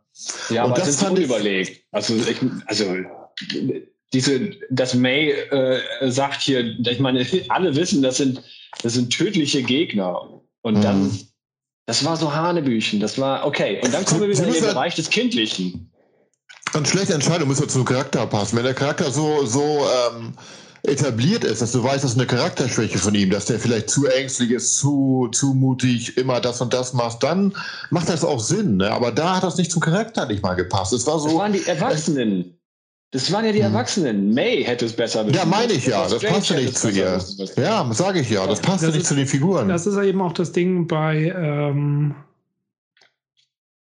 Tante May hat ja nun auch nicht jeden Tag aus der Suppenküche den nächsten Penner, der an, an so, ne, an, an, an unter Drogenentzug leidet und dann irgendwie, weißt du, sie die, die, die Ameisen unter seiner Haut dann spürt und dann fängt die Tapeten von der Wand zu reißen. Die hat sie auch nicht zu Hause. Ne? Also warum nimmst du dann Willem Dafoe mit? Ja.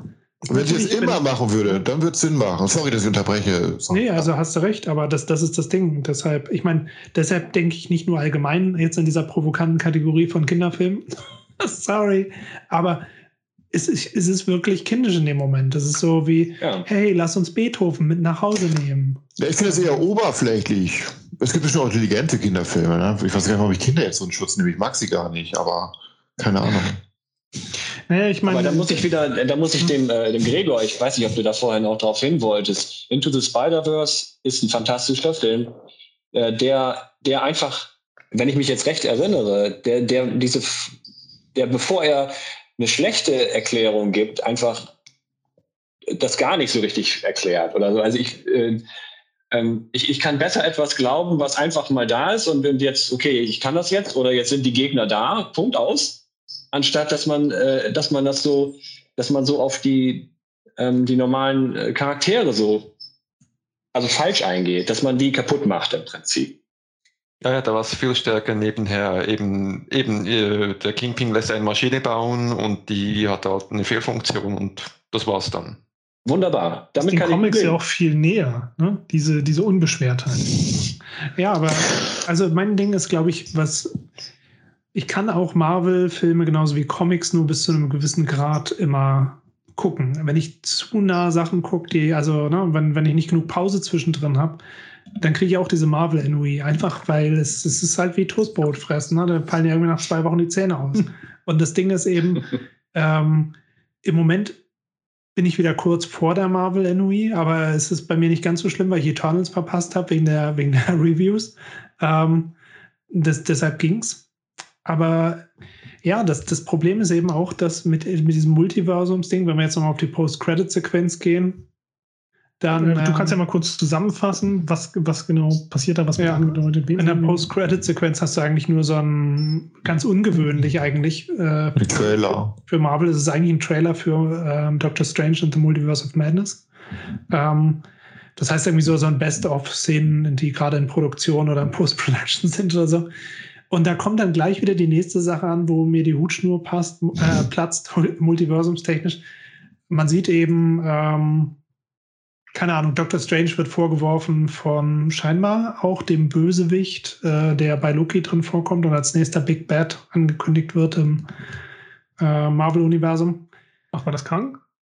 Ich glaube, ja, oder? Ah, Habe ich auch nicht geschnallt. Ah. Habe ich auch nicht gemerkt. Also ich meine, es müsste ja sein, weil das, das wird langsam Zeit. Du kannst ja nicht aufbauen vor zwei Jahren und jetzt oder vor einem Jahr und dann passiert nichts. Aber so oder so soll er jetzt irgendwie gestraft werden für seine Inkompetenz, was das Multiversum angeht. Und da werden dann mehrere Sachen angeteasert. Er braucht Hilfe, um sich gegen dieses, diesen, weiß ich nicht, diesen Effekt, äh, ob das jetzt absichtlich von außen herbeigeführt ist oder ob das Multiversum jetzt hereinbricht, wegen diesem Schnickschnack, der hier im Film passiert ist, weiß ich nicht. Braucht Hilfe jedenfalls, geht zu Wanda Maximoff und die sagt gleich, ich habe doch nichts falsch gemacht. Und dann sagt Dr. Strange ähm, den Satz, den ich ganz schlimm fand, I'm not here because of Westview. You should be there because of fucking Westview, because she made the universe break for a moment.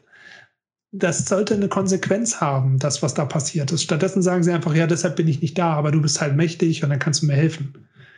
Westview sollte der Anfang gewesen sein von dem Zusammenbruch des Universums äh, oder der, dieser, dieser, dieser, dieser Grenze zwischen den den Multiversen. Aber ganz interessant ist dann. Du meinst, das ist, das ist für dich so ein, so, ein, so ein erster Todesstern, zweiter Todesstern, dritter Todesstern, ja, genau. vierter Todesstern. Genau. Anstatt zu sagen, es ist der gleiche Todesstern, aber die haben ihn nochmal repariert oder es gab genau. keinen zweiten Todesstern. Und, und dann, und dann genau, kommt jedenfalls noch eine Sequenz, die ganz interessant ist, nämlich Evil Doctor Strange. Ähm, wahrscheinlich hoffentlich mhm. der gleiche und nicht der zweite Todesstern, bekannt aus den What If ähm, Animations.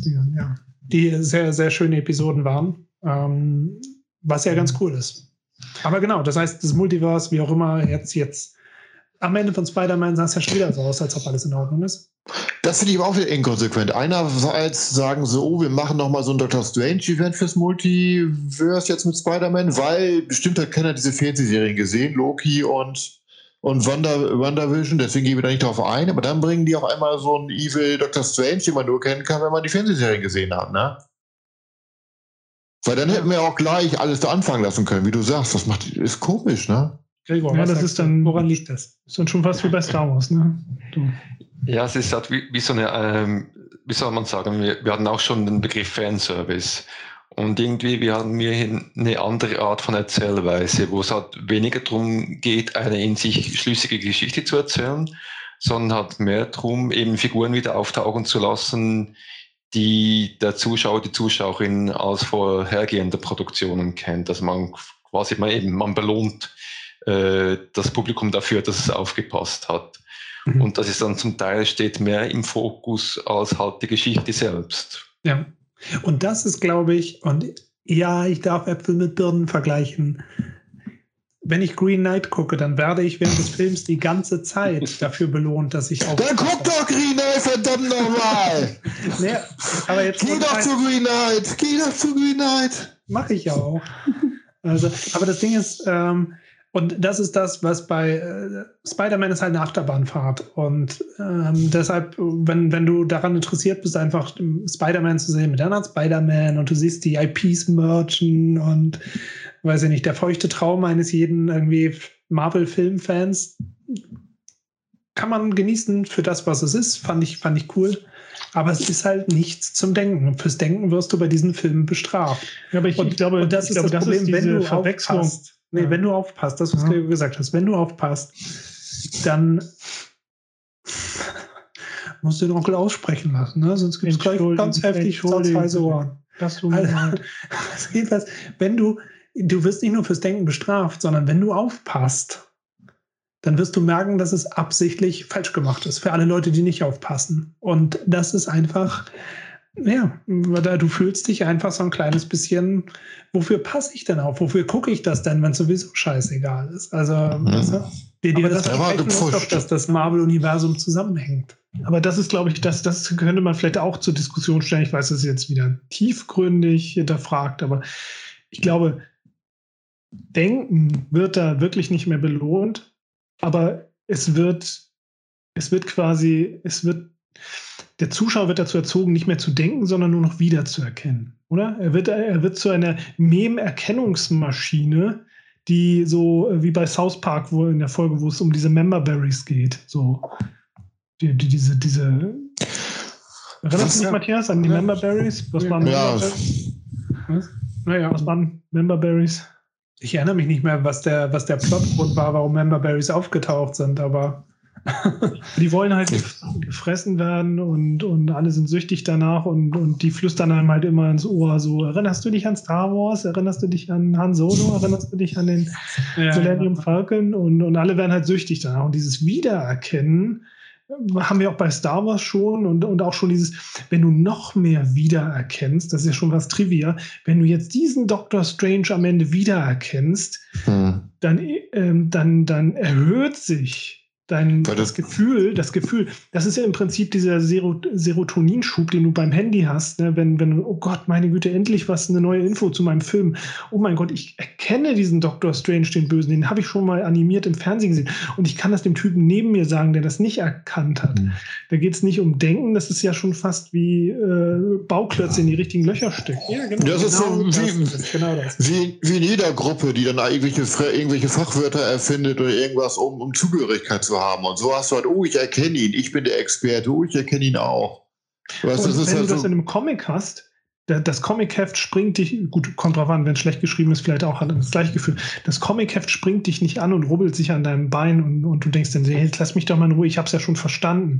Aber so ein Kinofilm, wenn der dir dann diese Idee präsentiert, guckt euch diesen Typen an. Habt ihr den nicht schon mal gesehen? Habt ihr den nicht schon mal gesehen? Komm, mach noch mal die Musik lauter, komm. Oder lass den einen Typen noch mal sagen, ist das nicht Dingsbums oder so? Äh, das, das ist schon eine ganz andere Art, sich aufzudrängen und dieses Prinzip halt sozusagen bis zum Wahnsinn irgendwie aufzudrängen. Aber das ist eigentlich ein Zeichen dafür, dass es vielleicht so den Zenit überschritten hat. Weil eigentlich war ja das Geile am Marvel-Universum, dass du überlegt hast, oh, was passiert jetzt? Die Figur kommt, die Figur kommt. Wo entwickelt sich das hin? Weißt du, das Geile war zu denken, wo geht die Story hin? Und wenn du jetzt nur zurückblickst und eher die, der, ähm, der Reiz darin besteht, Sachen von früher wiederzuerkennen, zeigt das für mich ein bisschen, dass der Höhepunkt überschritten ist. Was Geile ist ja die Entwicklung nach vorne und die Schau nach vorne und jetzt ist es eher eine Rückschau. Aber ich glaube, Heiko wollte was sagen, ne? Ja, ich, äh, ich wollte, weil ich jetzt auch sehr kritisch irgendwie dem Film gegenüberstehe, äh, nochmal irgendwie eine, eine, eine positive Note nochmal wiedergeben, weil ich finde, die, äh, die absolute Stärke an dem Film ist äh, zum einen, weil ich Tom Holland ist ein fantastischer Spider-Man. Ja, der find, Beste. Äh, Zendaya als, als MJ mega gut. Die haben eine so mhm. tolle Chemie. Das macht einfach riesen Spaß, dazu zu gucken. Und ich habe mich total gefreut, als ich die drei Lehrer wieder gesehen habe, da, als die oben auf ihn gewartet haben. Und, oder was war das? Zwei Lehrer und war der eine überhaupt ein Lehrer? Äh, auf jeden Fall standen die da und haben ihn empfangen. Und äh, das war eine irrsinnig komische Szene. Das, ja. das war einfach herrlich. Und da fand ich irgendwie, da ist die Stärke dieser Reihe mit drin. Ähm, das natürlich die Comic-Vorlage ist eine tolle, ähm, aber die sind auch wunderbar ausgefleischt in diesem Film. Ja, und äh, ulkigerweise sagst du jetzt was Positives und ich habe die ganze Zeit äh, kritische Dinge gesagt, obwohl ich acht von zehn gesagt habe. Ich weiß auch nicht. Das ist, glaube ich, das ist, glaube ich, äh, das Lustige, so hin und her gerissen zu sein zwischen, zwischen äh, dem Stand der, der Kunstform an sich jetzt in Hollywood und, und äh, dem Film auf der anderen Seite, weil wir gut finden. Aber wo wir bei den Schauspielern sind, äh, J.K. Simmons als, als Alex Jones channelnder äh, J. Jonah Jameson, das war schon eine Hausnummer, oder? Der, ja, der, ist, eigenen, der, ist, sowieso eine Hausnummer, der Typ. Ja, der dann seine eigenen ähm, Ernährungsergänzungsmittel dann noch vertickt und, und äh, der hat das wirklich auf die Spitze getrieben. Ja, aber war er nötig? Hat das nicht der soziale Druck durch die anderen Leute schon gereicht? War dieser was hat er zur Story beigetragen? So überlege ich jetzt gerade, wo du sagst. Ja, ich hätte auch erwartet, dass er noch. Gregor? Was? Ich, ich habe immer darauf gewartet, dass er eine größere Rolle spielt noch im Film. Vor allem dort ähm, am Ende vom zweiten Akt, wo er dann ähm, eben wo dann Tante May stirbt und so bei dieser Szene, hätte ich gedacht, dass er da anfängt, eine größere Rolle zu spielen, aber das hat sich dann gar nicht eingelöst. Ja, da hätte man eine Szene vielleicht bringen können, entweder wo, keine Ahnung, der ein bisschen Menschlichkeit findet oder wo Spider-Man anfängt, ihm vor laufender Kamera die Zähne auszuschlagen. Äh, Ach ja, und, und kein James Franco, ne? Ja gut, der ist ja in, in Real Life auch von der ja, auch gecancelt. Naja, komisch. Ne? Und was ich ja noch gedacht hätte, worauf, Worauf, worauf ich gewartet, wisst ihr, als nachher der Endkampf kommt und MJ und der, der, wie heißt der Kumpel? Nett. Nett. Ja, als sie da in der Wohnung sind und die Echse damit reingeht, ne? Da hatte ich drauf gewartet, dass der Devil reinkommt und sagt, ich unterstütze euch. Weißt das du, das wäre Hammer. natürlich gehofft, ja. Das ja. ja. Naja. Aber ja, es ist irgendwie, ich meine, wie gesagt, mit, mit, mit Kinderfilmen meine ich gar nicht mal, dass das jetzt äh, für andere Leute ist, sondern das Kind in mir ist auch glücklich, genauso wie das Kind in mir ziemlich befriedigt sein kann, wenn, wenn du die Bauklötze in die richtigen Löcher packst. Oder feststellst, dass die, wenn du die richtig drehst, alle in ein Loch passen. Aber so oder so. Ähm, äh, das, das muss nicht unbedingt negativ sein, aber es ist halt eine Tatsache. Das muss einem ja nicht besser gefallen, aber ich behaupte, es ist eine Tatsache, dass sich die Filme eben, ja, wie Green Knight, so stark unterscheiden, dass sie kaum auf der gleichen Skala messen. Deshalb brauche ich ja so diese Äh, Sekunde. Ja, Marco ist gerade zusammengebrochen. Wir haben live den Krankenwagen. Nee, ich, ich, muss, ich muss nur im Stecker. Ich muss den Akku, mein Akku ist nicht alle. Ich muss eine Steckdose suchen und so. Ist noch da. Immer wenn Marco was sagen will, klingt es ein bisschen, als ob der Elefantenmann atmet. Ah, sorry. Ja, so ein Headset. Ja. Ja, Aber was ich noch mal, was ich noch mal wissen wollte, ne, was mir ganz auf, auf der Zunge liegt, ne? Ich, ich dachte, ich behalte es für mich, aber dieser Green Lantern Film, ne, ist jetzt schon so alt. Warum muss Matthias immer wieder davon anfangen? und, so toll war der doch gar nicht. Jetzt mal ehrlich, ich meine, Superheldenfilme hin und her, ne? Aber warum gerade Green Lantern? Es gibt so viele. äh, Heiko, hast du das geschnallt? Ja, Ryan nicht. Reynolds halt, ne? ja, genau, Ryan Reynolds. Ich war schon Ja. mit Reynolds Train, als der noch gar nicht losgefahren ist. Ja, aber finde ich irgendwie ein bisschen unverschämt. Ja. So ist Ryan Reynolds. Egal. Ja. Ähm, fantastisch. Das war unsere Besprechung von Spider-Man No Way Home. Aber sag mal, was habt ihr denn noch in letzter Zeit für Filme gesehen? Zwinker, zwinker. Green Knight. Ähm, die ihr ähm, an dieser Stelle vielleicht noch empfehlen äh, wollt oder äh, die euch irgendwie genug angetan haben, dass ihr ähm, Leute warnen möchtet. Gregor, ist dir, fällt, fällt dir irgendwas ein? Du guckst sie auch beruflich. Ja, absolut. die. Und ich habe hab den letztens in ähm, äh, Pressevisionierung gesehen. Der startet in der Schweiz am 6. Januar. Ich weiß nicht, wann er in Deutschland startet, aber es geht da um die Murakami-Verfilmung Drive My Car. Mhm. Ähm, das ist äh, basiert auf einer Kurzgeschichte und geht drei Stunden. Und äh, einer der schönsten Filme, den ich in den letzten zehn Jahren oder so gesehen habe. Kann ich Drive My Car. absolut empfehlen. Mhm. Drive My Car. Unbedingt Okay, das empfehlenswert. Ich musste gleich schon ein bisschen schmunzeln, als du gesagt hast, basiert auf einer Kurzgeschichte, dauert drei Stunden. Genau. Klingt irgendwie brillant. Also, aber es ist auch ein bisschen, klingt ein bisschen lustig. Und, und es basiert auf einer Geschichte von Haruki Murakami, aber es ist kein japanischer Film. Es ist ein japanischer Film doch. Es ist ein japanischer, okay. Mhm. Mhm. Cool. Ich habe zu meinem, ähm, zu meiner Schande muss ich eingestehen, ich habe nie Murakami gelesen. Wahrscheinlich, weil es mir alle mal empfohlen haben und dann denke ich, das ist wie mit Harry Potter, wo man denkt, äh, was auch später ähm, muss ich noch nachholen. Vielleicht ist der Film ein guter Einstieg für mich. ja, also, ähm, Achso, ich habe auch nicht viel von Murakami gelesen, aber der Film, eben, ich war auch ein bisschen kritisch vorher, eben äh, Kurzgeschichte, drei Stunden geht das auf und Mhm. war dann hin und weg. Ja. Ja, okay, ich bin sehr gespannt. Heiko, wie sieht's bei dir aus? Ich hätte eigentlich einiges zu erzählen. Ich habe einige Filme gesehen, einige, die ihr mir empfohlen habt. Ähm, aber insbesondere, wenn ich jetzt mich auf wenige konzentrieren soll, ich würde gerne mal wissen, wie ihr, äh, habt ihr Titane gesehen oder Titan? Noch nicht. Ich fand aber den davor gut. Wie ist der Raw, der erste? Raw heißt der erste, ja. Den Genau. fand ich richtig gut, aber den habe ich noch nicht gesehen. Gregor hat gerade die Daumen hochgezogen. Ja, äh, oh, das ist ja interessant. Ja, Titane, äh, äh, toller Film. Ähm, äh, feministischer Cronenberg würde ich äh, auch weiterempfehlen. Also der, der ist recht lustig. Von, von Ha, wem hab, habt, ihr, habt ihr den gesehen, ihr Brüder? Nee, Ähm, ich habe den Trailer gesehen und wollte ihn eigentlich im Kino gucken, aber der lief hier nur an einem einzigen Tag und dann habe ich ihn doch verpasst. Also steht Ah, bei mir auf den jeden Fall auf der ich Watchlist. gesehen. Ja, ich erinnere mich. Stimmt. Ja, war auf jeden Fall sehr hart gesotten, der Trailer, ne? Äh, Oh ja, der Film ist auch hart gesotten. Das ist traurig, ja. Also es Oh, ist der eine ist so- Empfehlung von dir, Heiko. Nein, ehrlich gesagt nein. nee, aber Gregor, es, ich, ich habe ja schon öfter gesagt, ich finde es toll, wenn, wenn ich andere Perspektiven höre. Und äh, wenn es anderen Leuten gefällt, dann interessiert mich, was hat daran gefallen.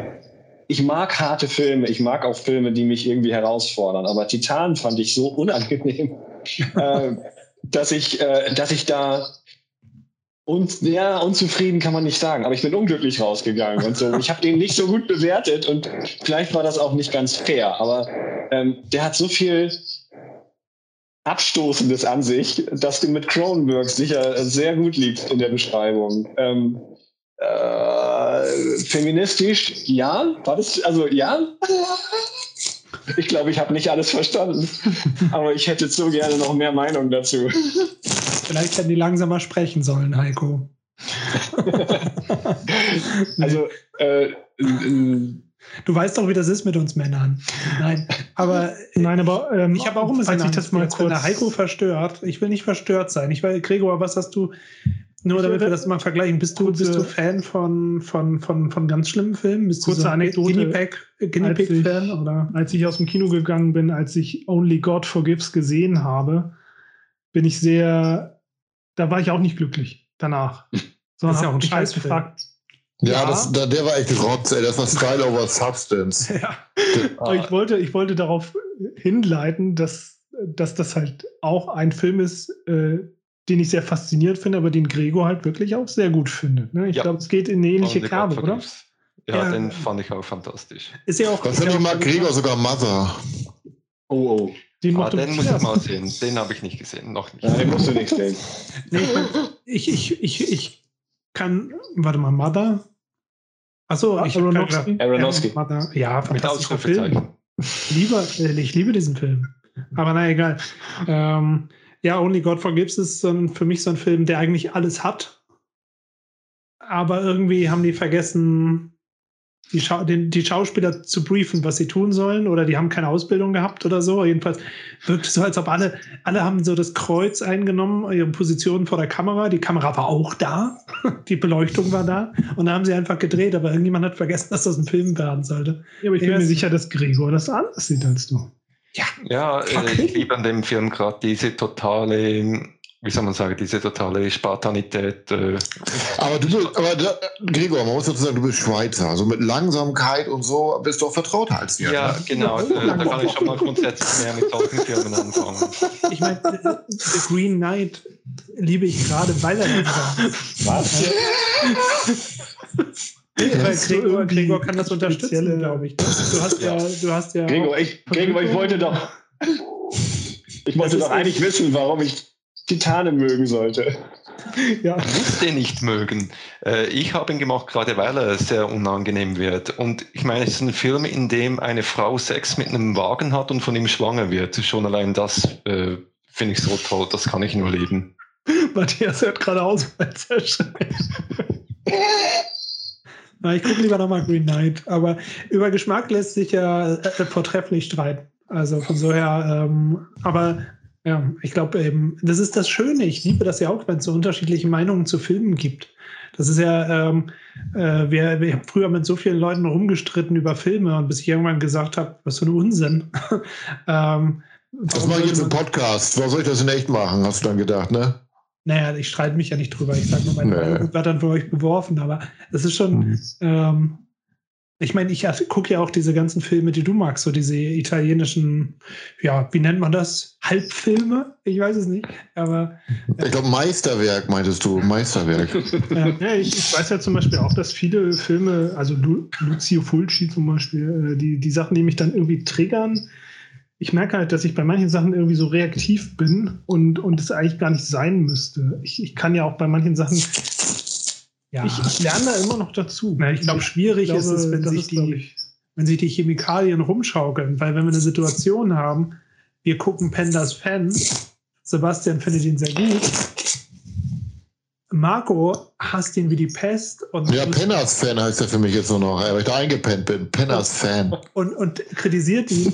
Dann muss Sebastian auch Full Attack machen auf, auf, auf Marcos äh, italienische Tatort-Kopie. Ich bin halt kein Fan von Pennen. Art und Weise, Filmpodcasts Hm. zusammen zu machen. Ne? Auge um Auge und Zahn um Zahn. Ja. Ähm, ja. Wie ist denn nochmal der, der Film von dem, war das der Sohn oder die, Toch die Tochter von Cronenberg, oder? Ach, ähm, nee, ach, so, ach nee, Lynch hat eine Tochter. Kronberg hat zwei Stück gemacht, ich kenne. Äh, diesen, diesen, diesen mit dem, wo alle sich infizieren. Viral, Antiviral hat er gemacht. Ja, Vorher, wo den- alle, Genau. den, und den danach, der hieß, die habe ich hier sogar. Ich habe mir die 4K sogar geholt. Wie heißt der nochmal? Cover, nee. so. Ja, ob, nee. Possessor. Possessor. Possessor. Fand ich sehr enttäuschend.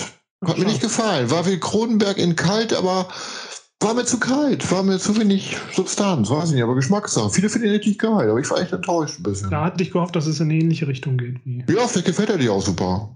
Wirklich. Ähm, ein Film, den ich jetzt äh, zuletzt nachgeholt hatte, da hatten wir auch schon im Podcast drüber gesprochen, ist jetzt nicht allzu kompliziert, das geschmacklich jetzt irgendwie äh, gut zu finden. Äh, Laura von Otto Preminger Ah, hatte ich gesehen. Der hat mir echt gut gefallen. Und ist der nicht Dana, wie heißt der Hauptdarsteller nochmal? Ist das nicht? Dana Andrews? Ja, den mag ich irgendwie nicht. Ich finde es ein bisschen langweilig, ne? Aber der Film war gut, ja. Aber ich finde ihn immer ein bisschen langweilig, Dana Andrews. So. Ja, aber die anderen waren halt umso besser. Ja. Jean Tierney Mhm. als Hauptdarstellerin und Clifton Webb als dieser alte Millionär. Ja, Da- David Cronenberg Ja. hat zwei Kinder. Eine Tochter, die Fotografin ist, und einen Sohn, der Prozessor Mhm. gemacht hat. Nee, Ich kam nur drauf, weil, weil ich glaube von, von ähm, Lynch, die Tochter hat irgend so einen Film gemacht mit äh, D'Onofrio oder so, wo so ein Serienmörder ist und Bill das Pullman. Kind von dem... Op- Hä?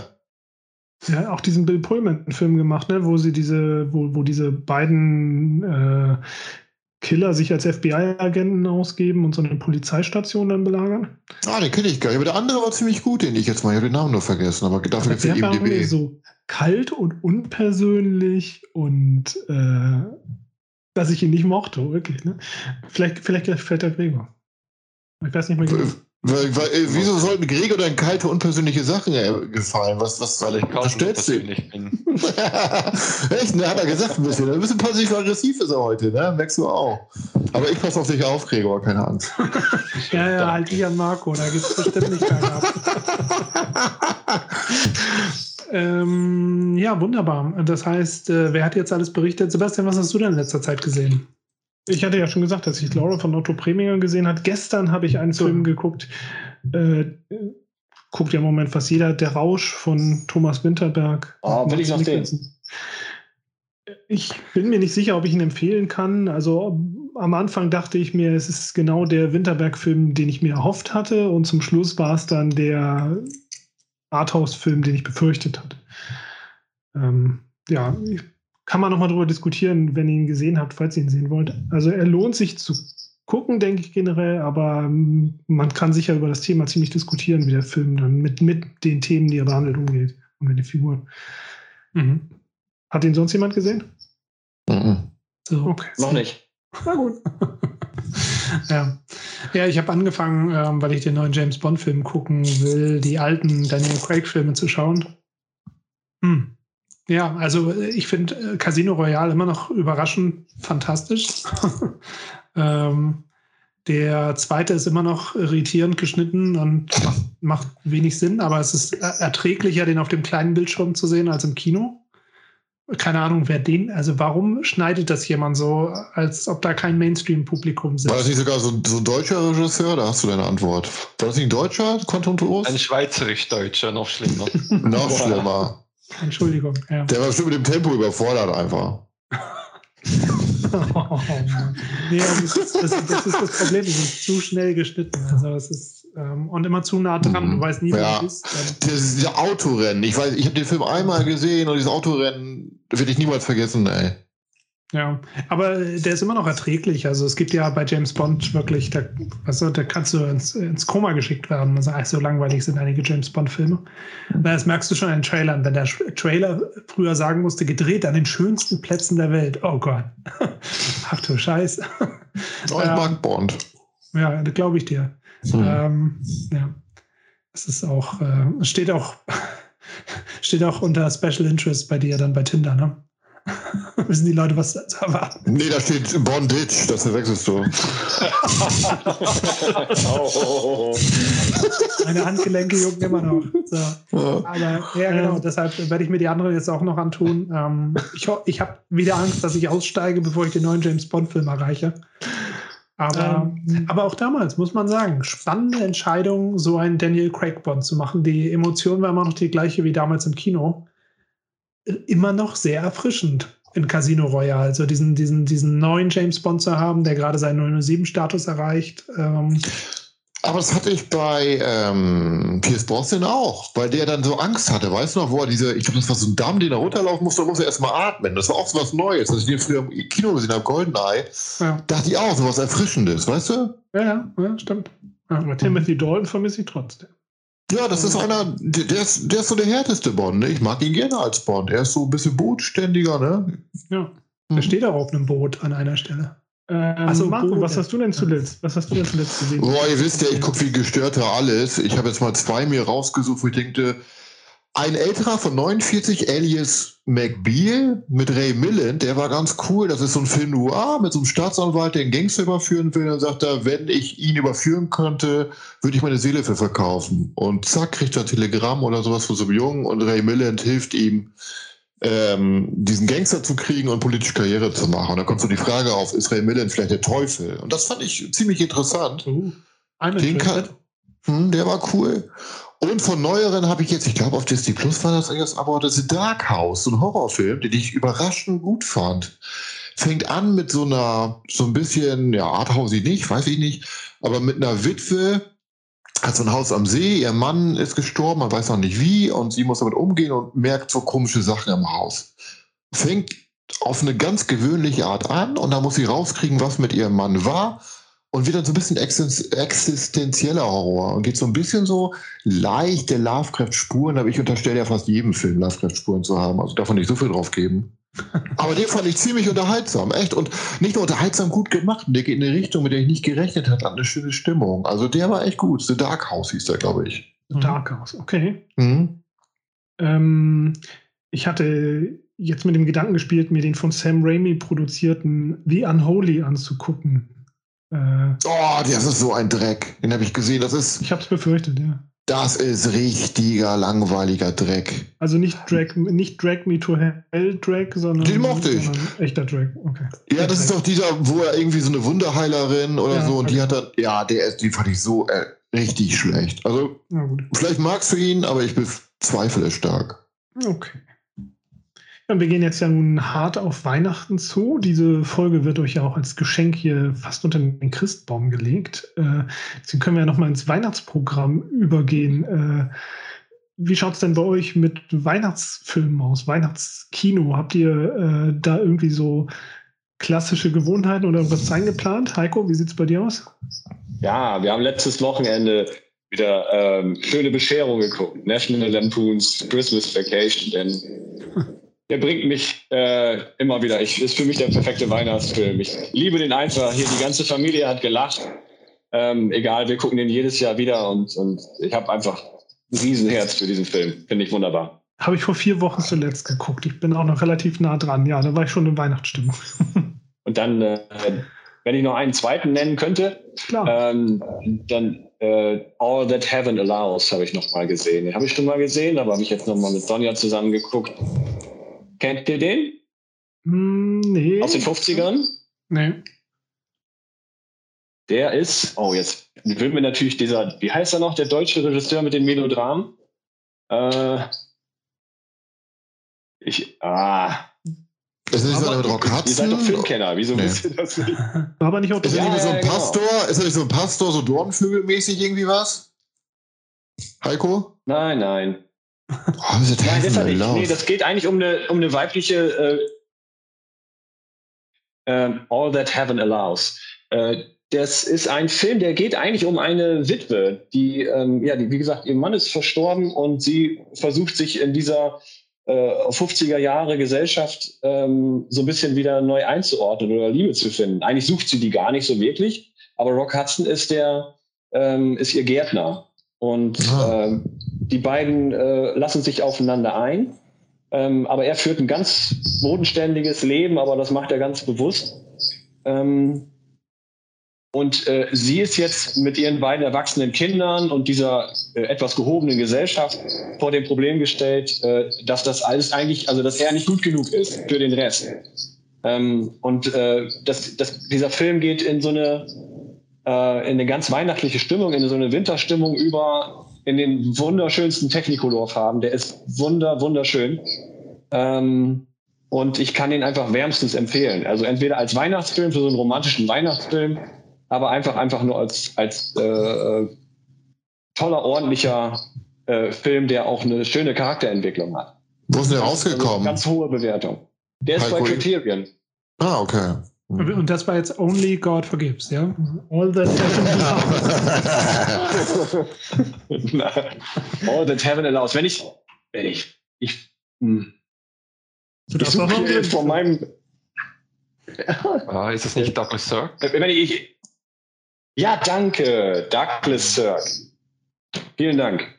Ja, mit Technicolor und Melodramen, das müsste der sein. Ist er. Wunder, wunderschöner Film. Kann ich nur empfehlen. Ach so, da kann ich übrigens, wo wir, wo wir gerade in der Kategorie Laura waren und äh, jetzt hier so ein bisschen religiöse Sachen. Ähm, auf meiner Reise durch äh, Vincent Price Filmografie war ich dann bei Song of Bernadette gelandet. Auch auf sehr guter, ich weiß gar nicht, war das Criterion? Keine Ahnung, jedenfalls sehr gute Blu-ray geholt. Eureka. Eu- Eureka, super. Mein Gott, was für ein Film. Unglaublich, ich glaube, ich habe viermal geweint. War am Ende so fertig, aber noch, am Ende, als der Film vorbei war, noch mal eine halbe Stunde geweint. Ähm, ähm, weil es geht, lustiger, es geht natürlich um, um hier das, äh, wie, was war das, Lourdes? Glaube ne? Weihnachten? Nee, Mhm. aber es geht Was ja um religiöse Aspekte. Also, das heißt, ähm, nee, und das ist interessant wegen diesen religiösen Erfahrungen, aber die, einen, einen Hauptcharakter durch diesen, ähm, naja, durch, durch, durch diese Erfahrung durchgehen zu lassen, ne, äh, aber äh, so zu zeichnen, dass sie wirklich, dir geht das Herz auf einfach, weil die hat einfach nichts falsch gemacht. Die will einfach nur Gutes. Und es ist so unschuldig gespielt und so, so, so ehrlich. Also wie Peter Parker, ne? Ja, genau. Es ist, es Das ist äh, ja, ich bei Spider-Man habe ich auch zweimal geweint, ne? deshalb sage ich ja 9 von 10, aber ähm, Mir gar nicht aufgefallen. ja, ich weine eben nach innen. Aber jedenfalls, ähm, äh, also sehr, sehr, sehr starke Empfehlung von mir. Falls ihr irgendwie positive religiöse, also entweder, Kannst du hier so einen Grillenzirpen einbauen nachher so in den Podcast? So ein, Nein, nein, Matthias hat mir innegehalten, weil es so ein bisschen so klang, als ob du dir gerade einen Schnickers aus der Packung reißt. achso, nee, ich musste das Headset wieder richten. Irgendwie ist das gerade runtergefallen. Ja, Ja. der kannst das immer so schön an deinem drei. Tage. Das ist Ah. Ja. Ach, Ja, ich bin da. Ich habe mich jetzt gewundert, wer hier die Geräusche macht im Podcast. Oh, ist ja blöd, dass ich das bin. Naja. ähm, also Matthias, auf jeden Fall, ähm, hast du auch noch einen Weihnachtsfilm? Weihnachtsfilm. Ja, wir waren doch beim Thema Weihnachtsfilme, bevor du hier äh, auf religiöse Grenzerfahrung ausgewichen bist. Naja, ich meine, wenn ich einen Weihnachtsfilm empfehle, zwei- würde ich zwei empfehlen, weil die zusammenpassen. Nämlich einmal äh, Muppets Christmas Carol und ähm, die Muppets, äh, das Muppets Weihnachtsspecial. Wie heißt das? Äh, Muppet Family Christmas. Muppet Family Christmas, ja, wo die gesamte Muppet Show und die Sesamstraßen-Gang Und die Fraggles. und die Fraggles zu Besuch kommen zu Fozzys Oma ähm, nach Hause. Und Vorsicht vor der eisigen Türschwelle, denn da legt sich jeder aufs Maul. Ähm, fantastischer Film und natürlich äh, Muppets Christmas Carol. Ich liebe diesen Film, es ist unglaublich. Es ist unglaublich. Michael Caine ist fantastisch. Die Ich kann das nicht Staffel glauben. von- Der ist wirklich, der ist wirklich äh, ja. Also- flawless. Und Tiny Tim, gespielt von Robin. Den kleinen Frosch, ja. Und, und seine beiden Schwestern, die Schweine, ähm, die Schweineschwestern. Es ist äh, ein fantastischer Film, ja. Ja. Ja, kann ich auf jeden Fall unterstützen. Ich habe auf jeden Fall auf der Liste von Weihnachtsfilmen, die ich mir anschauen möchte, auf jeden Fall noch Gremlins. Äh, Ja, super Auswahl. Ja. ähm, dann werde ich mir auf jeden Fall nach langen Jahren mal wieder einen von Matthias Lieblingsfilmen von früher angucken, nämlich Nobody's Fool. Oh ja. Von Wo hast du den denn? Wo, wo, wie guckst du Paul dir den denn an? Den gibt es doch gar nicht auf Blu-ray. Und ich glaube, den kann ich bestimmt irgendwo aus, auf dem Stream ausleihen. Ja, ne? äh, hoff das mal, aber das ist gar nicht so einfach. Dann kriegst du es wahrscheinlich auf Deutsch. Ja, Ähm, ich, ich, muss, ich muss es noch rausfinden, wie ich ihn mir ansehen kann. Das ist einer von den Filmen, die auf meiner Wunschliste stehen seit, seit zehn Jahren und da bin ich endlich auf Blu-ray rausgekommen. Dann äh, ist das Leben nicht schön, natürlich. Ja, Frank Capra. Spoiler ist es nicht. Doch. Ähm, und äh, nie zu Ende geguckt. To- Tokyo Godfathers gucke ich mir auch noch an von Satoshi Kon. Die Der gibt's ist jetzt nur auch auf Netflix. Ne? Ja. In HD. Ja. Wann habt ihr Gremlins das erste Mal gesehen? In welchem Alter? Puh, ich glaube, äh, vollständig, wahrscheinlich ein bisschen später, aber auszugsweise habe ich, glaube ich, relativ früh gesehen. Auch irgendwo auf VHS bei den Nachbarn, glaube ich, bestimmt irgendwie mit sieben oder so. Ich kämpfe mit mir, ob ich, den, ob ich den jetzt auch noch mal zeige als Weihnachtsfilm mit den Kids. Also das, das hängt, glaube ich, davon ab, äh, wie, wie, äh, wie gruselaffin oder resistent äh, der Jüngste ist. Mhm. Weil es sind natürlich dann schon so, so diese Sachen, es, es sterben ja halt schon ein paar Leute angedeutet durch kleine Monster. Aber andererseits sind es natürlich auch tolle Erinnerungen. Ne? Wenn schon traumatisiert, dann so. Eben, ich man hab muss auch Mut haben. Den haben wir, glaube ich, mit sechs Jahren das erste Mal gesehen, auch bei einem Nachbarn von meiner Großmutter. Was man bei Nachbarn so alles sieht, ne? Ja. Du bist doch gut geraten, Gregor. Ja, seitdem habe ich diesen Akzent. Der Nachbar war auch Schweizer. Ja. Jetzt bist du bei dänischen Hardcore-Regisseuren gelandet. Genau, da sehen wir, wo es hinführt. Ja. Ähm, ja. Bei Matthias ist so ein bisschen moderativ die Lust äh, und die Luft raus, um äh, fast Also die 23 Leute können den Unterschied zwischen uns eh nicht feststellen und du hast die Moderation vor zwei Stunden übernommen. Also Okay. äh, Also wenn ich Ja, wenn dann The Green ein nicht erwähnt wird, dann handelt es sich um mich. Und Nein, ja, aber jetzt nicht mehr, denn äh, hier kommt die Abmoderation.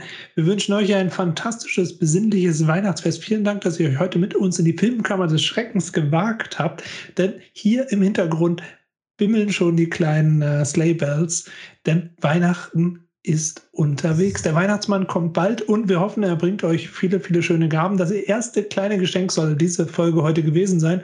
Und ich glaube, 2022 wird viele weitere Geschenke bringen, denn ihr Bastarde kriegt diese ganzen Folgen umsonst. Vielen Dank. Ähm, also, Sollen wir die Machst du da postpandemische internationale Freundschaft noch ein bisschen hochloben und gemeinsam ein Lied anstimmen? Euro, Eurovision, Eurovision. Könnt ihr, wie heißt das immer Wetten, das immer am Anfang? Wie war das? Ja. Bam, bam, bam, bam, bam, bam, Ja, du machst so. bam, bam, bam, bam, bam. Das wir als Intro nehmen. Wollen wir es mal zusammen so aufnehmen und als Intro reinmachen? Nee, ne? So ganz schief, ganz schief so. na gut, Das ist okay. Ja, jetzt müssen wir jetzt durch den Cringe durch. Alles klar. Ba, Bam, ba, bam, ba, ba, ba, ba, ba, ba, ba.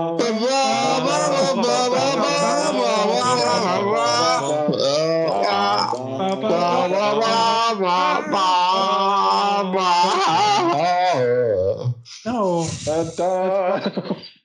Er hätte nicht gedacht, heute mich so peinlich berührt wiederzufinden, es ist bestätigt. Ja, das ist doch geil. Mach das mal als Intro, ey. Das ist doch super, oder? Das musst du aber drin lassen, wo er sagt, das ist super. Das, äh, wir haben auf jeden Fall ganz viel Potenzial, ganz viele richtig schöne kleine Pralinen und Schmankerln da rauszuschneiden und freizustellen. Film Ja. Reviews are coming. Film Reviews are coming. Film Reviews are coming. Watch out. Uh, there they come. fucking reviews all the fucking time. Uh, podcast. Genau. Ich glaube, Coca-Cola wären immer noch unter einer der Kandidaten, die dich verklagen können. Das ist, glaube Boah, ich. ich hab's nicht mal erkannt, ey. Das muss Sebastian erst erzählen. Ich was labert er da? Du erkennst dein eigenes Spiegelbild nicht, du Kasper. Wir wünschen euch ein fantastisches Weihnachtsfest. Browst weniger durch das Menü von Netflix. In diesem Sinne, bis zum nächsten Mal.